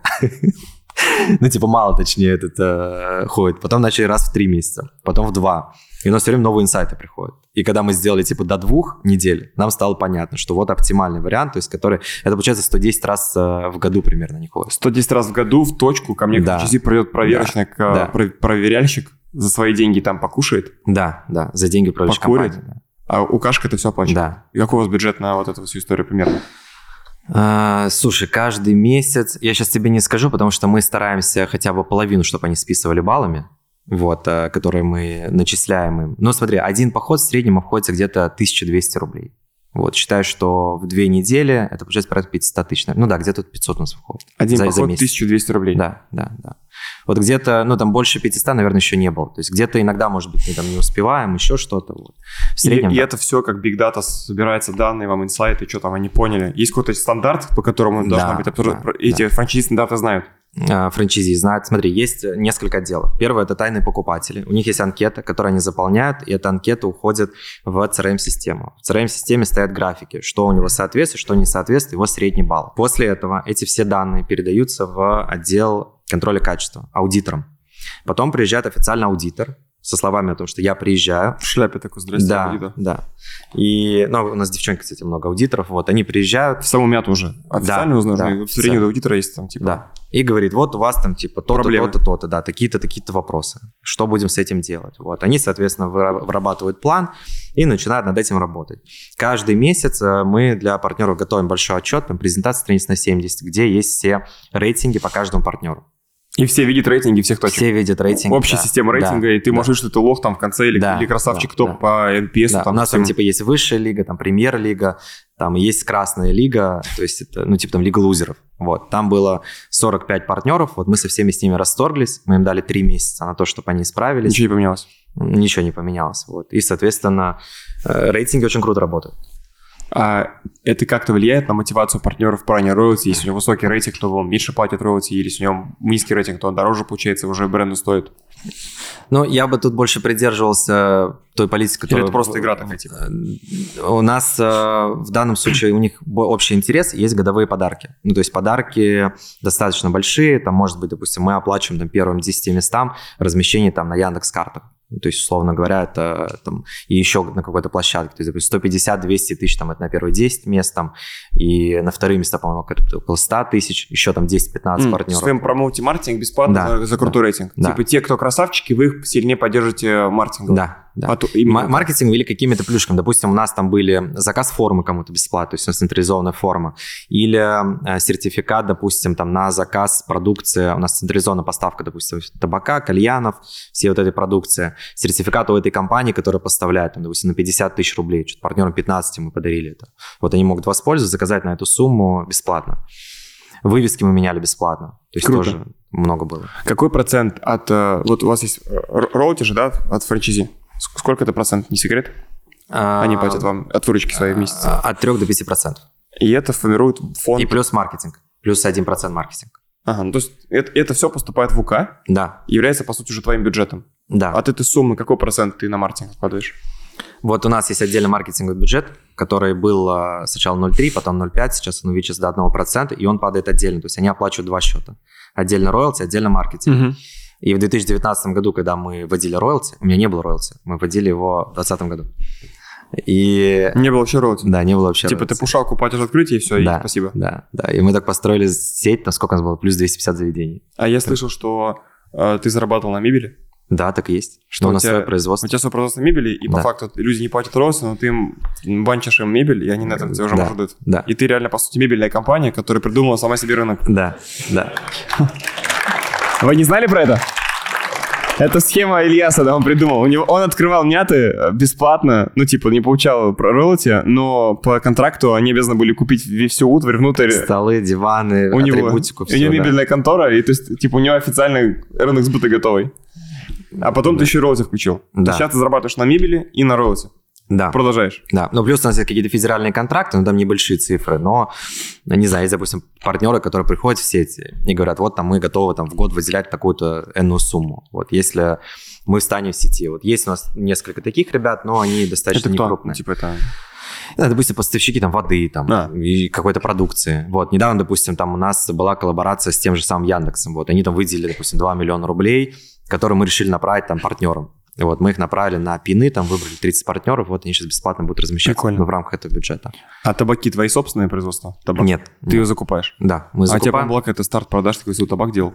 Да, мы делали, но решили, что не будем этим заниматься, потому Почему? что это товарный бизнес. Был какой-то Я- яркий такой старт, все гремели, Да, будто говорили. да, да. Можешь подробнее эту историю рассказать? Что, что это за была за тема, что за выход и что с ним случилось? Мы начали делать, мы начали запускать продукт а, под названием эфир. Вот, да, и, эфир, соответственно, собственно, табак. Да, да. И э, мы начали делать это на контрактном производстве. Вот одного из э, крупных э, дистрибьюторов. Вот, и У у нас... которого вы и так закупаете. Да, да. И мы столкнулись с вопросом того, что у нас был классный достаточно табак, мы его протестировали, у нас были очень классные каздевы, мы проводили огромное количество мероприятий на эту тему. А, Но в конечном счете, когда мы начали делать сам табак, оказалось так, что а, тот лист, который мы хотим использовать, с ними начались там определенные проблемы там в поставках. И нам производитель заменил это все на свои листы, и мы получили не тот продукт, который в конечном счете хотели получить. И тот выход на рынок, который был в плане маркетинга, он, мне кажется, был очень классный. Очень, очень ярко. Да, а в плане самого продукта, э, я считаю, что мы э, делали на одну целевую аудиторию, и мы попали в нее, исходя из э, тестовых всех вариантов, когда было это не в промышленных таких масштабах. А когда вышел продукт в большом количестве, у нас получился несоответствие того, чего мы сами хотим. И у меня в какой-то момент просто стало, что я не хочу этот продукт, и все. И ты просто закрыл, зафиксировал убытки и все. Да, Сколько ты потерял да, этом? 35 миллионов. Это твоя как будто тест гипотезы был такой. Да. А если сейчас взять твою личную прибыль, то у тебя э, вот если соотношение э, мебель или мята больше приносит? Ой, ну мебель там вообще очень маленькие цифры. Маленький. Ну, не маленькие, как бы, да, но в процентном соотношении. Но ты я жил думаю, много что- лет на мебели. Да, да. Э, И на, на паушалках. А мы это то, что жили. ты не брал э, роялти, это такая осознанная политика или это просто тупость, что ты такой решил мебельный бизнес построить? А, Нам нужно было в моменте выходить очень быстро в рынок. То есть как бы я понимал, А, что мы можем стратегия. захватить, да, я понимал, что можем захватить рынок только количеством. Пушка. Да. То есть, короче, ты принял решение, что если ты сделаешь самую вкусную франшизу, в которой не будет роялти, то у тебя Да. будет быстрый экспоненциальный Да. рост, ты захватишь Да. долю рынка, а потом ты включишь роялти и ты уже Да. будешь доминировать. Да. Так и случилось. Да. И у нас была модель, да, Очень круто. и у нас была модель, где э, мы вводили роялти, когда вводили вот этот пенсионный возраст. Вот, и когда на- начал, начала выходить новость о том, что хотят ввести вот это изменение в Конституции, я понял, что это идеальное время, чтобы мы завели, короче, роялти. Год, когда все все новые изменения приняли. Да. И я провел встречу со Как это 150 было? Ну, типа, партнерами ты- лично. У тебя было 150 партнеров, которые вы Нет, заходили. две- 200, больше, было, больше, больше 200 250. партнеров купили бизнес, франшизу, в которой по приколу нет роялти, есть только паушалка и мебель, и все. Да. И потом приходит лес, говорит, пацаны, Но мы объяснили. Ты можешь сказать, это же очень интересно, как, ты- как ты прошел этот период? Это был кровавый период в твоей жизни. Чё, как Слушай, я, я безумно люблю наших партнеров. Вот я им благодарен вообще очень, очень многим, потому что, э, ну, в общем, это была интересная история. Сейчас расскажу. Давай. Там 200, э, сейчас около 280, что ли, было тогда партнеров. Да. И получается, мы делаем чат. Ну, не делаем, у нас был чат. Я записываю видео. Говорю, где... А, у нас был в 2019 году сначала слет. Мы говорим, мы когда-нибудь Ты идешь с вводить. лета партнеров Да, регулярно да, до сих да. пор, раз в год. А, да, но у нас три года не было. А Вот, там типа что ковид, или одно. обмен опытом? Что там происходит? Обмен опытом, потом тусу джус. Понятно. У нас недавно был, кстати, тоже классный слет. Мы в 2019 году сказали, что мы будем это вводить, потому что мы не можем без этого развиваться. Ну и все на этом. На это все остановилось. Потом, получается, 2020 год, и вот в сентябре мы активно начали заниматься э, вводом роялти. А, Я провел встречу лично со 150 партнерами. С каждым один С каждым один Вживую или в зуме? Вживую. Вот тогда Zoom только еще начинался, по-моему. Ты прям летал по России, типа с ними общаться? А, Нет, все приезжали, все приезжали. А, С остальными провела команда, ну, то есть практически там вот из 280 у нас были 30 партнеров, с которыми мы решили, что мы не хотим в целом, ну, как переподписывать договора. Еще 30 партнеров, которые сказали, ребят, нам не по пути, мы ну, не хотим этого делать. Вот, И они мы по своим брендам остались? Да, мы тогда разошлись с ними, вот они все переименовались. И вот порядка там 210-220 партнеров, с которыми мы переподписали в течение полугода все договора. Это был болезненный для них э, разговор? Или они такие, ну, А, нет проблем? Слушай, у нас была понятно объяснимая модель. Если говорить, допустим, в рамках Москвы, а, у нас начались ограничения по расстоянию. условно говоря, и мы не можем там везде, где попало, засовывать мяты для того, чтобы зарабатывала управляющая компания. И я говорил все как есть. Если мы перестанем зарабатывать на продаже там паушалок, а мы сейчас хотим сосредоточиться на работе, улучшении качества работы наших партнеров, нам будет неоткуда брать деньги. Чтобы вас развивать чтобы вас развивать. И, соответственно, мы просто не сможем с вами развиваться, и мне придется расформировать управляющую компанию, и бренд скатится фиг пойми куда. Вот, я говорю, если готовы, ну, давайте там, жмем руки, я даю обещание, что сделаю от себя там все, чтобы вы развивались и увеличить ваши выручки. Я тогда взял на себя определенное обязательство, что я подниму средний чек э, внутри сети. И сказал по поводу маркетинга, о том, что вот у нас там на тот момент было только 0,3%. А, и мы сделали градацию роста роялти. Первый год был 1%. Постепенно. 20 год был один, там 21 2, 22 3, ну 4, вот так вот все растет. И я сказал, если вам что-то не понравится, вот, мы с вами расходимся вообще без вопросов, мы никого не держим. Типа вы от этого ничего не потеряете. То есть, Просто вам, вам нельзя будет подмято работать. Да, в этом да, идее. да. То есть, как бы, если вы хотите, то мы даже дали многим партнерам, которые не захотели, у нас договора пятилетние были.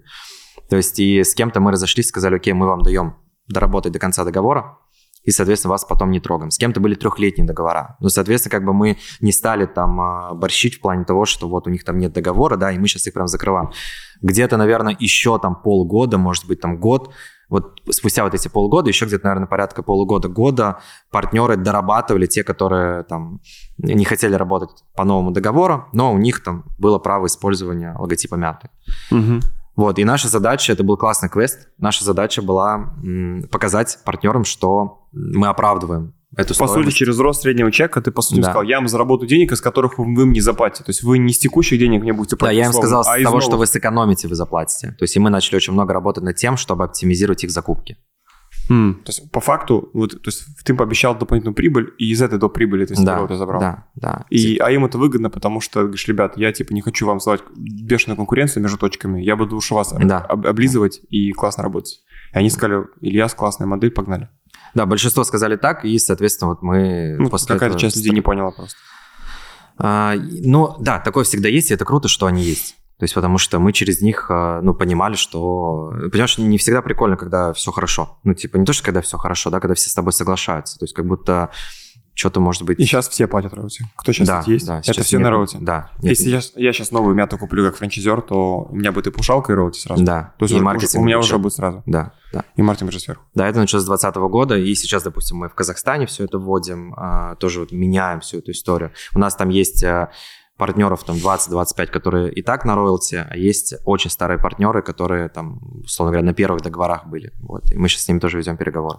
Как ты видишь э, ключевые рычаги для того, чтобы тебе дойти до 10 миллиардов и захватить ну, туда рынка, про который ты сказал, тысячу точек? Э, знаешь, там года два назад я бы тебе сказал, что достаточно просто продавать и открывать новые точки. Франшизы. Вот, да. То сейчас, наверное, я могу сказать, что это зависит только от качества партнеров. То есть одно дело, что у тебя заходит партнер в сеть и делает выручку там 15 миллионов, а другое дело, когда заходит там в сеть партнер и делает выручку, не знаю, там 2-3 миллиона. То есть это совершенно два разных партнера, и поэтому мы больше работаем над тем, чтобы привлекать сильных партнеров. Откуда вы берете их? Что вы делали для того, чтобы у вас были сильные партнеры? Это, по сути, ключевой фактор успеха, сильный партнер. Да, трафик.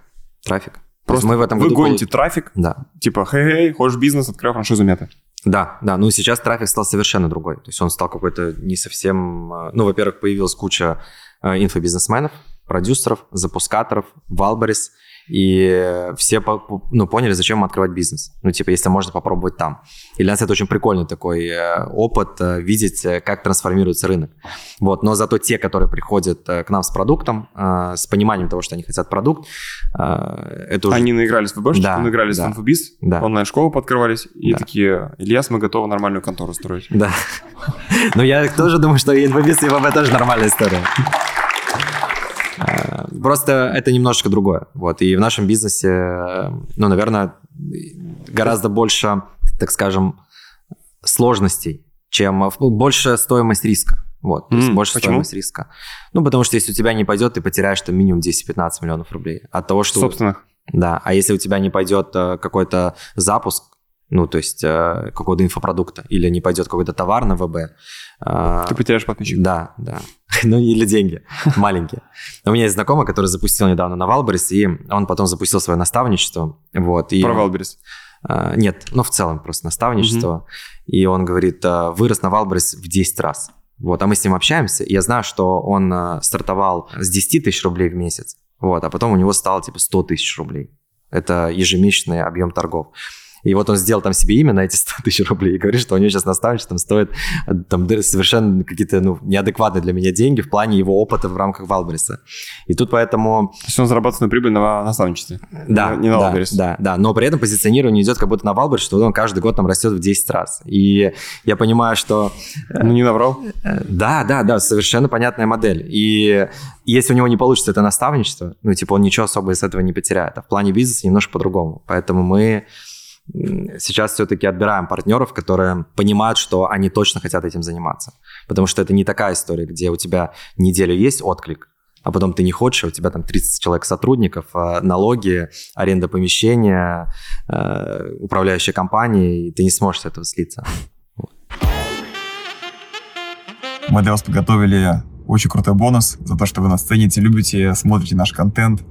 А, мы с командой для вас собрали 27 обалденных материалов, которые могут быть очень крутым фундаментом для построения и увеличения ваших продаж. А, мы подготовили таблицы систем мотивации, список обязанностей ропов, список обязанностей продавца, список таблиц, а, по которым можно будет проанализировать конкурентов, шаблон юнит экономики, лучшие фишки и шаги для роста конверсии в отделе продаж. Короче, если вы сейчас занимаетесь развитием своей компании и вы предприниматель, то я вам крайне рекомендую прямо сейчас скачать по ссылке в описании под этим видео эти прекраснейшие полезные файлы, которые я вместе с моей командой для вас собирал. Ну и, конечно же, после этого не забудьте их внедрить. Мы вчера этот поржали. Э, мы с Гришей Аветовым ужинали, сидели. И он говорит, э, э, и с Германом Гавриловым, Ройстат.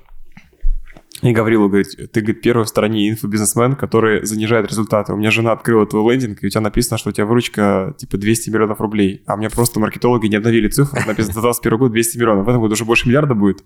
И мы продолжаем продавать и катаясь на старых цифрах. Я думаю, что если мне немножко взять наглости, что мы выросли в 10 раз с 10 тысяч рублей до 100 тысяч рублей, то немножко продажи получше могут спасти. То есть у меня человек не купил программу, потому что она выйдет, что мы очень маленькие, она говорит, если и тогда было так плохо, после СВО, наверное, еще хуже все стало, а мы, наоборот, выросли. Да, у тебя, у тебя, видишь, у тебя классный продукт, то есть у тебя продукт. То есть я все равно делю там инфобиз э, на два разных состояния. То есть есть э, продукт, э, вот, а есть инфо, так скажем. И это все равно немножко разное. Спасибо. Окей. А, итак, если так посмотреть на дальнейшую точку масштабирования, ключевое – это правильные партнеры. На них весь фокус у вас. Да. А откуда вы трафик берете? Это секретная информация? Вот на них основная. Вот откуда вы качаете воронку? Э, вообще используем все практически. Просто шпарите литген, да, и да, потом отдел продаж, да. алло, здрасте, хотели бы свой бизнес, да. консультации, да. собеседование да. и предложение покупки. Да, сначала квалификаторы, потом отдел продаж, да, потом ропы. Сколько и... у вас продажников вообще весь отдел продаж, которые франшизы а, продают? Пять. Пять менеджеров? Да. И над ними роп? Да. А какая скорость продаж? Сколько у вас в среднем в месяц сейчас продается? Дней э, раньше было в самое лучшее время было 28 дней цикл сделки. Вот сейчас, дней? Да, да. Сейчас, а наверное, дней 40. Э, а штук в месяц сколько продаете в среднем сейчас? Э, сейчас мы, у нас был такой цикл, в котором мы три месяца вообще не продавали. То mm-hmm. есть мы ставили просто в лист ожидания, потому что нужно было работать с нашими партнерами. Лучше текущих. Да, да. Сейчас, наверное, 5-7. Вот. 5-7 месяцев Да, да, но мы больше и не можем. То есть, условно Почему? говоря, э, потому что будет теряться качество. То есть мы хотим... А, сейчас мы идем по той модели, что мы открываем, нам нужно его забить э, до э, его выручки хотя бы 70% от прогнозируемой максимальной выручки. Вот. Мы понимаем, что он работает, развивается, все, мы берем дальше. Потому что если одним разом, во-первых, не хватает, а, ну, если там, допустим, тайников мы можем брать неограниченное количество, а аудиторов мы не можем брать неограниченное количество, потому что это ежедневная работа с ними по улучшению каждого заведения. Как и, коучи, короче. Да, да, это как коучи. Вот. Их долго обучать приходится, долго собеседовать. Вот. Мы постоянно вроде растем в этом направлении, но так или иначе э, нам комфортно так. То есть, понимаешь, есть очень многие говорят там про рост, там, или даже ты сейчас говоришь там про 10 миллиардов, то есть ну, нам пока так комфортно. И mm. я понял, что это, не знаю, какой-то новый уровень для меня развития. То есть, когда вот та модель, которую мы сейчас выбрали, мы по ней идем, открываем там в месяц э, там, от 7 там, до 10 точек, а, да, да, от 5 до 10 точек, то есть 10 это, наверное, на пике, и нам всего хватает. Вот. Был этап, когда э, у меня в августе 2019 года за месяц открылось 28 э, или 26 партнеров. заведений. Да. Это был прям такой пик. А у вас есть университет вот этих аудиторов внутренний, где вы их учите, готовите, прям внутренняя академия, или как раз это точка роста построить такую штуку, чтобы вы могли быстрее их масштабировать? Да, я думаю, что это точка роста. Вот сейчас есть просто отдел качества и директор э, отдела развития, который их коучит, их лично обучает. качает да. и развивает. Да, да. Прикольно. Окей. А, какую ветку хочу с? Вот а, если посмотреть на тебя не такого же масштабного с бренда Мята, все-таки понятно, что если сейчас покупаю франшизу Мята, клиент, а, партнер открывает, то уже есть определенное доверие к бренду, и поэтому он а, получает уже оттуда, отсюда уже трафик получает. Когда вы только стартовали, как вы добивались а, быстрой загруженности точки, когда еще не было такого позиционирования сильного бренда в, ну, в стране? Какие были рычаги для того, чтобы вот э, точка как можно быстрее стала суперприбыльной? Могут их назвать, вот если вот мы сейчас посмотрим, есть кто-нибудь из хорики в зале еще люди сидят, кто хорикой занимается? Ну вот у вас наверняка же небольшая сеть федеральная, правильно? И вопрос загруженности, прибыльности и при масштабировании там второй, третьей, пятой точки, он важен. И вот я бы хотел, наверное, вот для таких особенно людей подсветить твой опыт. Вот если бы ты был их наставником, что бы ты посоветовал? И что у вас работало, когда вы были маленькими, и его да. надо было забивать? А, ну, нужно возвращаться к тому, что кто целевая аудитория, вот, и где она находится, и что она делает. Жесткий выбор целевой аудитории. Да, жесткий выбор целевой аудитории. То есть я думаю, что все начинается с этого, потому что э, мы не можем, там, не знаю, допустим, э, мы, кстати, в Казани, допустим, там были даже спонсорами там на каком-то КВН мероприятии, то есть там выступают студенческие команды, вот у нас там висит баннер, условно говоря, там про мяту, еще что-то, угу. и для, до нас доходила эта аудитория. Но так или иначе, я считаю, что показатель любого продукта является сарафанное радио. Как бы это ни звучало, как бы ни пытались все маркетологи говорить о том, что это не то, это и не работает, но все-таки главная задача любого предпринимателя – это сделать классную, сильную сарафанное радио, что у тебя качественный, понятный, твердый продукт. И огромное количество заведений развивалось на том, что они делали классный сервис – и мы размещаемся, там есть базовые, условно говоря, там, э, пункты, где нужно разместиться, что заведение работает, оно открылось, да, в свое время, там, если взять эпоху там, 15-18 года, это очень активная работа была, даже до 19 года Инстаграма, угу. потому что можно было пригласить э, классных, допустим, каких-то блогеров, а, оплатить им рекламу, и они все равно давали какого-то большого трафика. И мы все равно находились на таком восходящем рынке, который сам по себе развивался, потому что люди понимали, что, блин, окей, рестораны, все понятно, есть, оказывается, еще кальянные. О, там еще есть еда, там еще есть бар. То есть и попали вот в этот тренд, когда в целом нам было достаточно того, чтобы о нас просто все говорили. Если гость к нам пришел, задача любого заведения заключалась в том, чтобы ему понравилось. То есть и вот эта вот friendly такая атмосфера, которая, наверное, создавалась вот именно вот этими кальянными заведениями, там, нашими сетями, другими сетями, это помогло в целом погрузить, во-первых, людей в культуру, вот, а в этой культуре это все равно рынок про такое большое, хорошее сарафанное радио. То есть мы можем зацепить внимание любого гостя, используя там инструменты от Яндекса, в свое время заканчивая гуглами, ютубом и еще чем-то, но никто ему не даст, э, условно говоря, там тех ощущений классности в заведении, как само заведение. И поэтому, может быть, он в любое время там дойдет до нас, но если заведение плохо отработало и команда плохо отработала, он никогда не вернется. Но дойти всегда, не знаю, почему доходит. То есть я вот сейчас анализирую, что очень много людей, которые даже мы сейчас открываем мяту, у нас недавно был кейс, открыл заведение в Азербайджане. То есть и чувак там в первый месяц закрывает выручку там 55 тысяч долларов.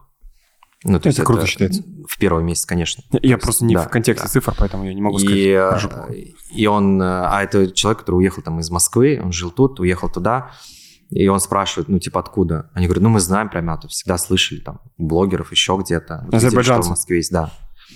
Вот, и для нас это тоже такой интересный показатель. Прикольно.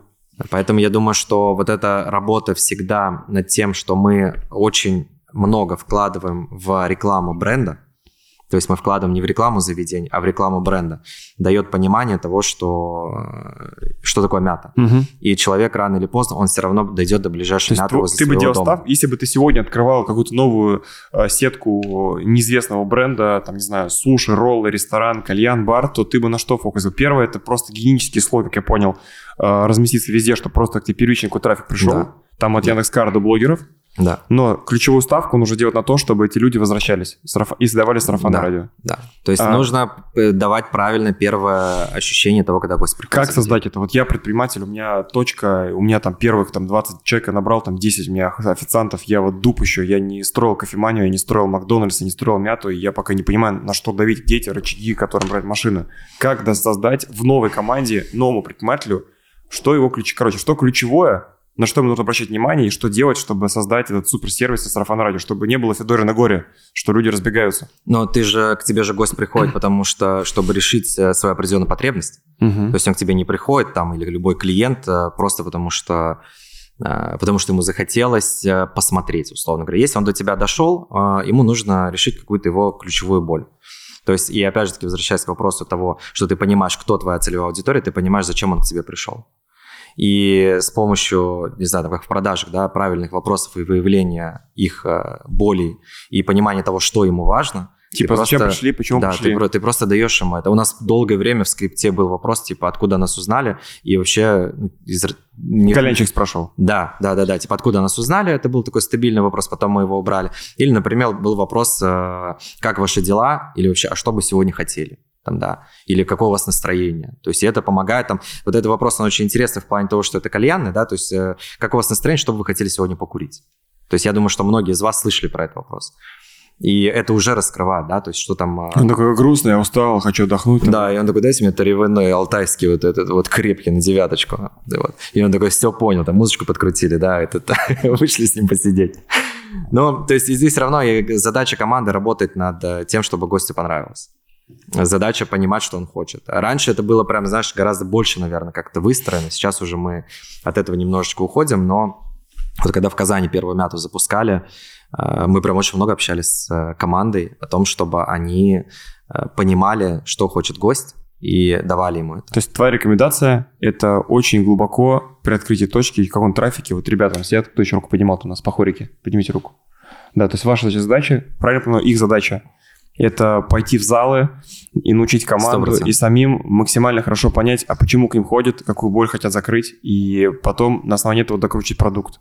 Да, если, если, если, допустим, не знаю, очень много кто ходит из-за цены, например, да, то есть это отдельная секта. У нас э, мы категорически против скидок заведений. Ну, то есть я считаю, что это так скажем, убивает аудиторию. То есть ты начинаешь работать только на аудиторию, которая все время хочет скидки. Почему? А, да, ну, потому что она всегда пойдет к другим, у которых больше скидка. Понятно. То есть, а потом еще пойдут, э, будут те, которые вот-вот закроются, у них уже там 70% скидки. И ты, ну, эту аудиторию никогда не, нельзя задержать, то есть она будет всегда меняться. Вот, поэтому тут э, в плане, допустим, цены, но все равно важно понимать, сколько твои гости готовы оставлять. То есть мы очень часто тестируем цены. То есть мы можем поднять, не знаю, там на 300 рублей и опустить там на 500. Вы даже, ну ты этого никогда не заметишь, даже если ты придешь в мяту. Ну да. Да, но мы же все равно смотрим на это. То есть э, команда собирает обратную связь, как вам, что. То есть и очень важно попадать еще в рамках цены под ту целевую аудиторию, которая к тебе уже ходит и которая у тебя сформировалась. Угу. Огонь. Спасибо. Давайте похлопаем. Да, Ильясу. У нас, собственно, есть такая часть, когда зал даем возможность поболтать, собственно, и вот э, давай попробуем ребят поспрашивать. У них еще, мне кажется, прикольный вопрос есть Давайте для тебя. с удовольствием. Да, вот э, я бы девушке дал первое слово, там был про... Привет, Потом... ребята. А, меня зовут Лена, у меня агрегатор детского такси, и мы тоже масштабируемся по франшизе. А, мы работаем полтора года, у нас 39 представительств по России, и мы хотим пойти на международные рынки. И вот у меня вопрос к Ильясу, если бы он сейчас там, в данных условиях, а, то есть мята, например, тоже только в России, России, и ты куда-то и смотришь на другие страны. Какие бы страны это были, и каким образом ты бы там Для трафиком да, привлекал бы, какой трафик пускал? А, классный вопрос. Вот и вообще классная очень ниша. А зачем? Ну, типа, в другие страны. Ну, типа, вас 39 в России и во-первых, не решен вопрос логистики по всему миру, то есть мы видим очень много боли, и плюс к нам сами приходят люди, ну вот в том числе там из Казахстана, тоже из Азербайджана приходят, то есть они где-то нас находят, не знаю где, то есть мы не рекламируемся, они к нам приходят, а, но вопрос как бы не хочется расфокусироваться, да, то есть хочется как-то собраться и в какую-то одну страну там, условно говоря, выйти. То есть, во-первых, интересно рынок протестировать, то есть у нас есть гипотезы, что там э, детская логистика не закрыта по всему миру, потому что я сама придумала когда-то эту нишу, э, то есть ее во всем мире так не сильно распространено. То есть мы тоже для себя так. строим немножко рынок. Вот, соответственно, хочется потестировать, ну и хочется масштаба. У меня, в принципе, такое масштабное видение. Вот Просто в, НСП, в России не масштабно. В НСП, в НСП про это, то есть мне хочется захватить мир. Это хорошо. Хотел пошутить, что я знаю еще одного такого. Ну, вообще, я думаю, что очень такой то есть другие страны, вот у нас э, Мяте 9 лет, мы сейчас только начали очень активно заниматься другими странами, потому что мы сейчас в процессе открытия Мяты в Дубае. То есть у меня мята 2.0. То есть с первого раза у меня не получилось. Ты уже пробовал Дубай, не пошло? Да. Нет, не то, что не пошло, мы не открылись просто. А. Вот. И для меня это, ну, типа, супер кейс, в котором я потерял 550 тысяч долларов. и- Почему не получилось? А Мы подписали договор, начали все делать, там дизайны, команду перевез, все было очень классно, и, э, но нам не дают апрувалы, то есть разрешение выйти на стройку. Вот, хотя мы уже потратили огромную сумму государства? денег. Нет, от собственника. И нам не дают один месяц, второй месяц, и мы должны были выйти на 2 января на стройку. Почему не давал? А, Вы же заключили договор аренды. да, но они все время нам говорят, что полы не такие, это не такое. То есть они просят, чтобы мы поменяли дизайн-проект. Ну, то есть ты в Дубае не можешь выйти на стройку, пока у тебя не согласован дизайн-проект. То есть два этапа. Первое картинки, второе чертежи. И они на уровне картинок говорят, вот этот цвет пола, он нам не нравится. Почему? Просто не нравится. А это какое-то крутое здание? Типа Э, там... Нет, просто э, ну, есть такая категория, там, не знаю, управленцев, которые мыслят вот так вот. Это Дубай. А, Они говорят, это не нравится, уберите. Мы меняем. Потом вот это не нравится, уберите. И в итоге мы все-все-все меняли. А, И там потом- уже не мята получилось от Да, и там уже не мята, да. И они зовут потом на встречу и говорят, а, в Дубае работает какая история, что ты получаешь лицензию на каждый вид деятельности. То есть это вот как у нас акведы, у них лицензия. Но, допустим, если ты не можешь, как в России, добавить огромное количество там акведов бесплатно и работать почему попало, то есть если у тебя, допустим, общепит, ты получаешь аквед, а, первое, кофешоп, что ты можешь напитки готовить, второе, лицензия ресторана, что ты еду можешь готовить. Третье – алкогольная лицензия. Четвертое – кальянная лицензия. Это отдельно там четыре лицензии получается. И каждый большой геморрой получить. А, ну, не сказать, что геморрой, но типа денег стоит. То есть ты на лицензии в год будешь тратить там примерно 50-60 тысяч долларов. Вот. Это так зарабатывает государство. Я давно думаю, что там тоже нужно так сделать в России, вот, потому что это упростило бы тоже многим задачам. И мы проводим встречи, они говорят, чтобы получить лицензию, тебе собственник должен дать NOC разрешение, что он не против, что у тебя там будет э, кальяны там, или алкоголь. А, Но в Дубае, опять же, еще есть такая история, что есть разрешение от муниципалитета. То есть ты, у тебя не везде может быть кальян и алкоголь. То есть есть определенные места, не знаю, там, кто в Дубае был, там, допустим, на Blue Waters. Со стороны набережной, допустим, можно использовать алкоголь, а внутри, на проезжей части, там алкоголь нельзя. То есть и очень много вот этих тонкостей. Они нас зовут на встречу и говорят, мы вам не дадим разрешение на кальянную. Типа вот работаете как ресторан, как бар, ну и все. Они говорят, типа, нужен от вас ответ, если вы не готовы, мы готовы вернуть вам депозит, там типа 150 тысяч долларов. Это получается 700 мы всего уже заложили на этот момент. И все, я спускаюсь вниз, сажусь в машину, звоню им и говорю, ну, мы так не будем работать. И все, и вот, получается, я съехал, зафиксировал убытки, это было в начале этого года. Сколько ты потерял? Всего было 700, 150 вернули, 550. А У меня был инвестор в этом проекте, и, соответственно, я ему звоню, я говорю, слушай, такая-то история. Он говорит, ну, понятно, вот, я ему в итоге вернул все деньги. Ты А, вернул деньги инвестору? Да, да, да, то есть, То хотя... есть ты один сам потерял. Да, получается, я потерял, вот он говорит, давай я буду еще вкладываться, ну, типа, с тобой классно работать.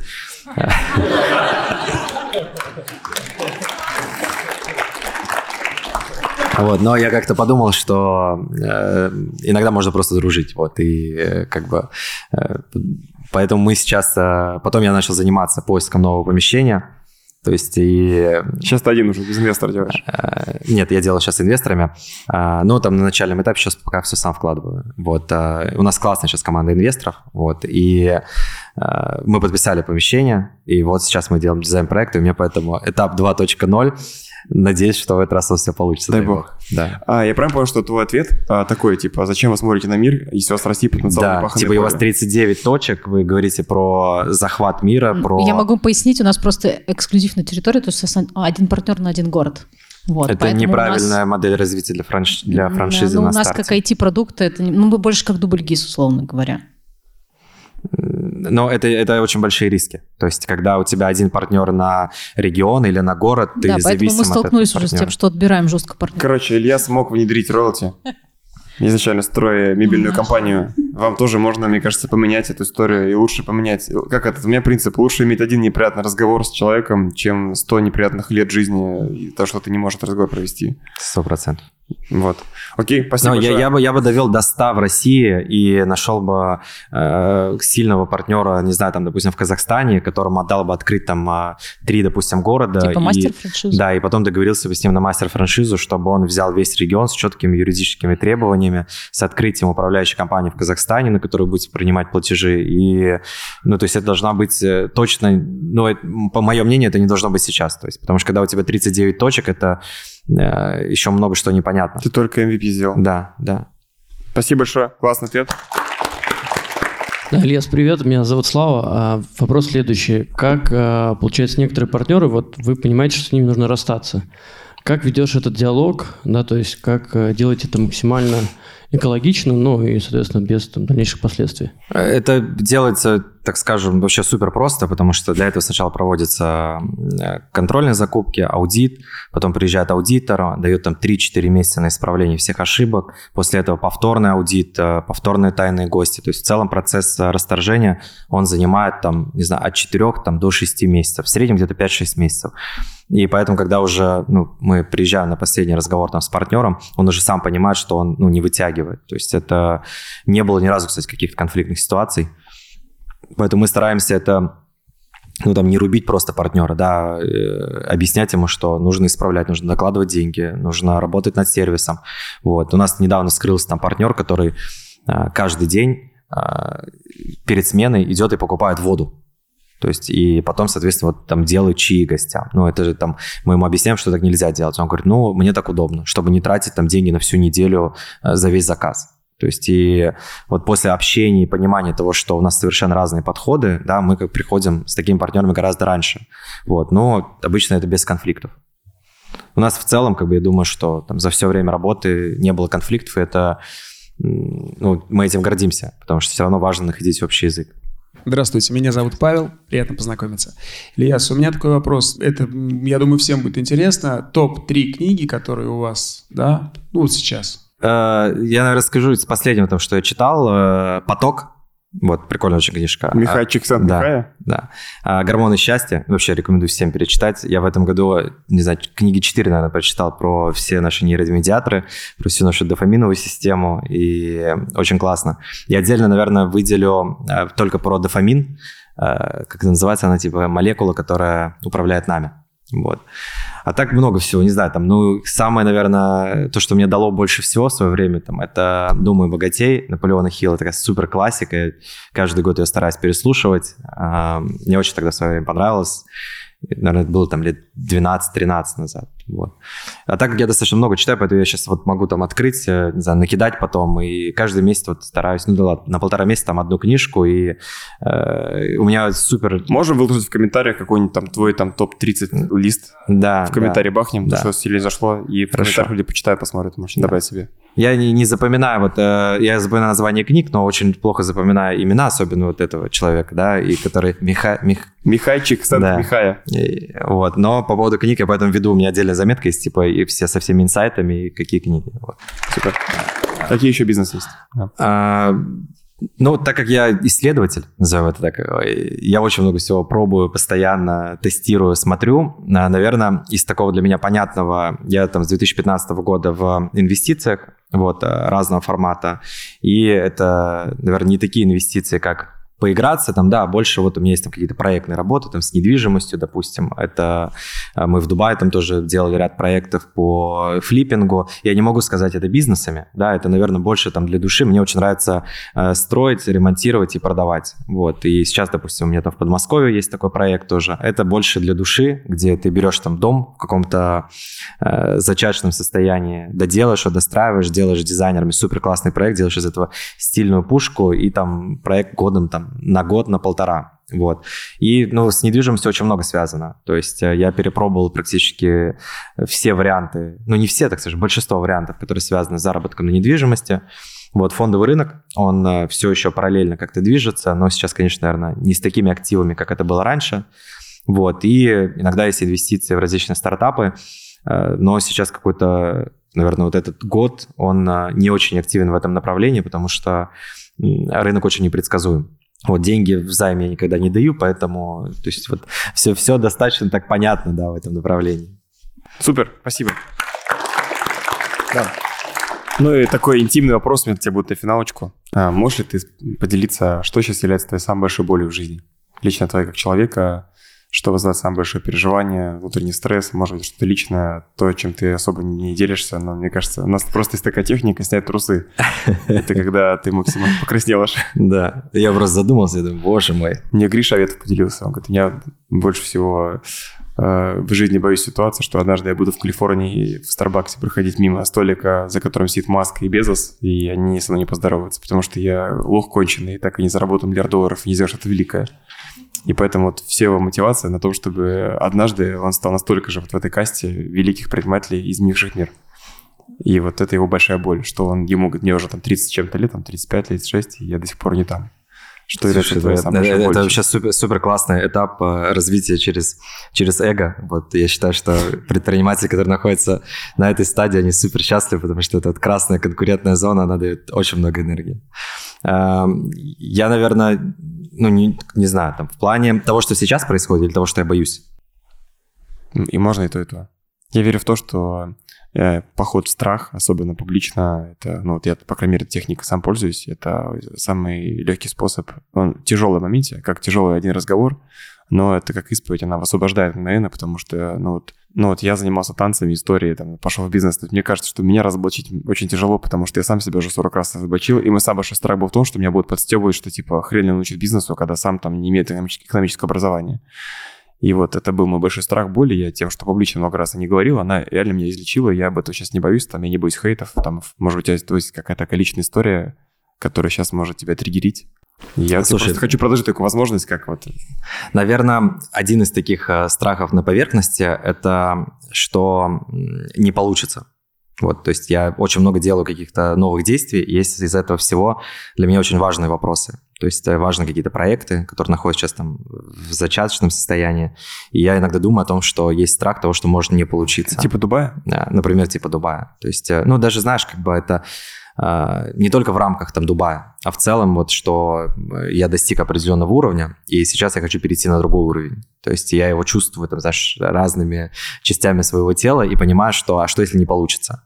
Вот, э, наверное, просто сама мысль, что если может не получиться, оно немножко так напрягает. Вот. А второе, ну, наверное, одиночество.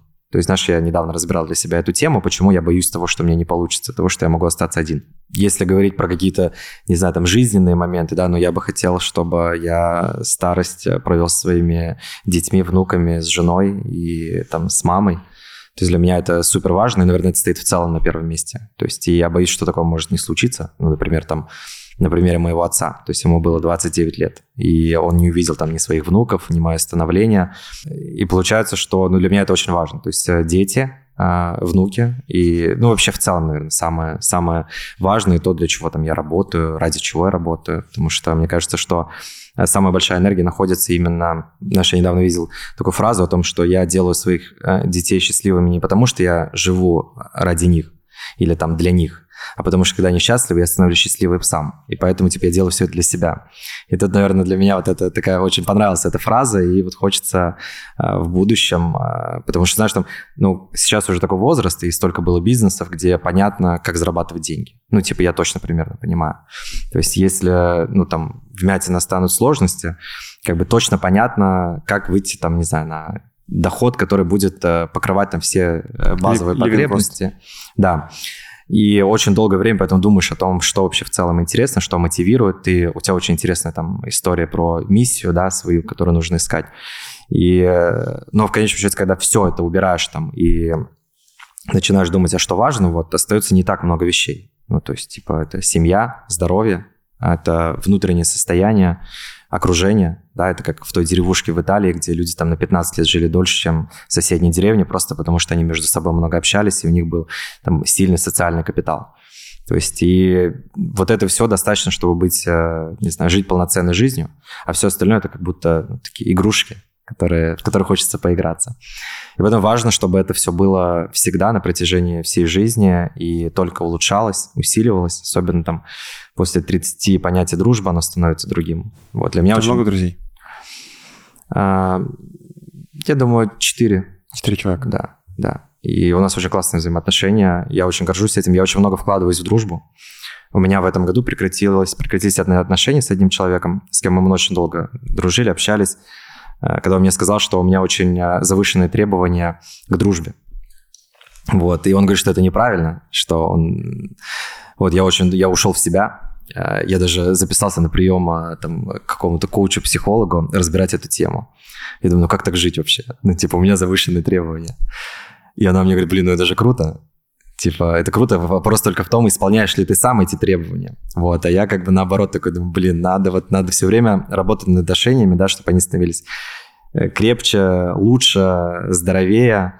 Вот. И потом понял, что он мне подсветил одну из самых классных вещей в дружбе, что дружба — это все равно про обязательства. Многие об этом, знаешь, живут в этом бирюзовом мире, где кажется, что никто никому ничего не должен. Оно прикольно, но все-таки, когда каждый человек понимает, что от него ждут, это все равно дает какое-то, а, как правильно сказать, понимание того, куда ты можешь расти, да, и в первую очередь понимание, надо тебе это или нет. Вот если тебе это не нужно, ты же тоже знаешь делать свободным. Вот, а если тебе это нужно, вот, ты развиваешься, становишься лучше. Вот. Круто. Мы немножко в другую сторону ушли, да, но... Классно, это твои переживания. Супер! Ну что, спасибо огромное. У нас в гостях был Лес Валюн, основатель сети Мята. Обязательно поставьте лайк, если вам зашло это интервью, зашел наш подкаст. И напишите, пожалуйста, в комментариях, какая самая ключевая, самая главная идея uh, вас сильнее всего зацепила в его рассказе, в рассказе нашего гостя, и которую вы, скорее всего, можете применить уже сегодня в своем бизнесе, либо в своей жизни, чтобы стать эффективнее, успешнее, богаче, состоятельней. Спасибо да. огромное. Вам спасибо большое, вообще очень классно.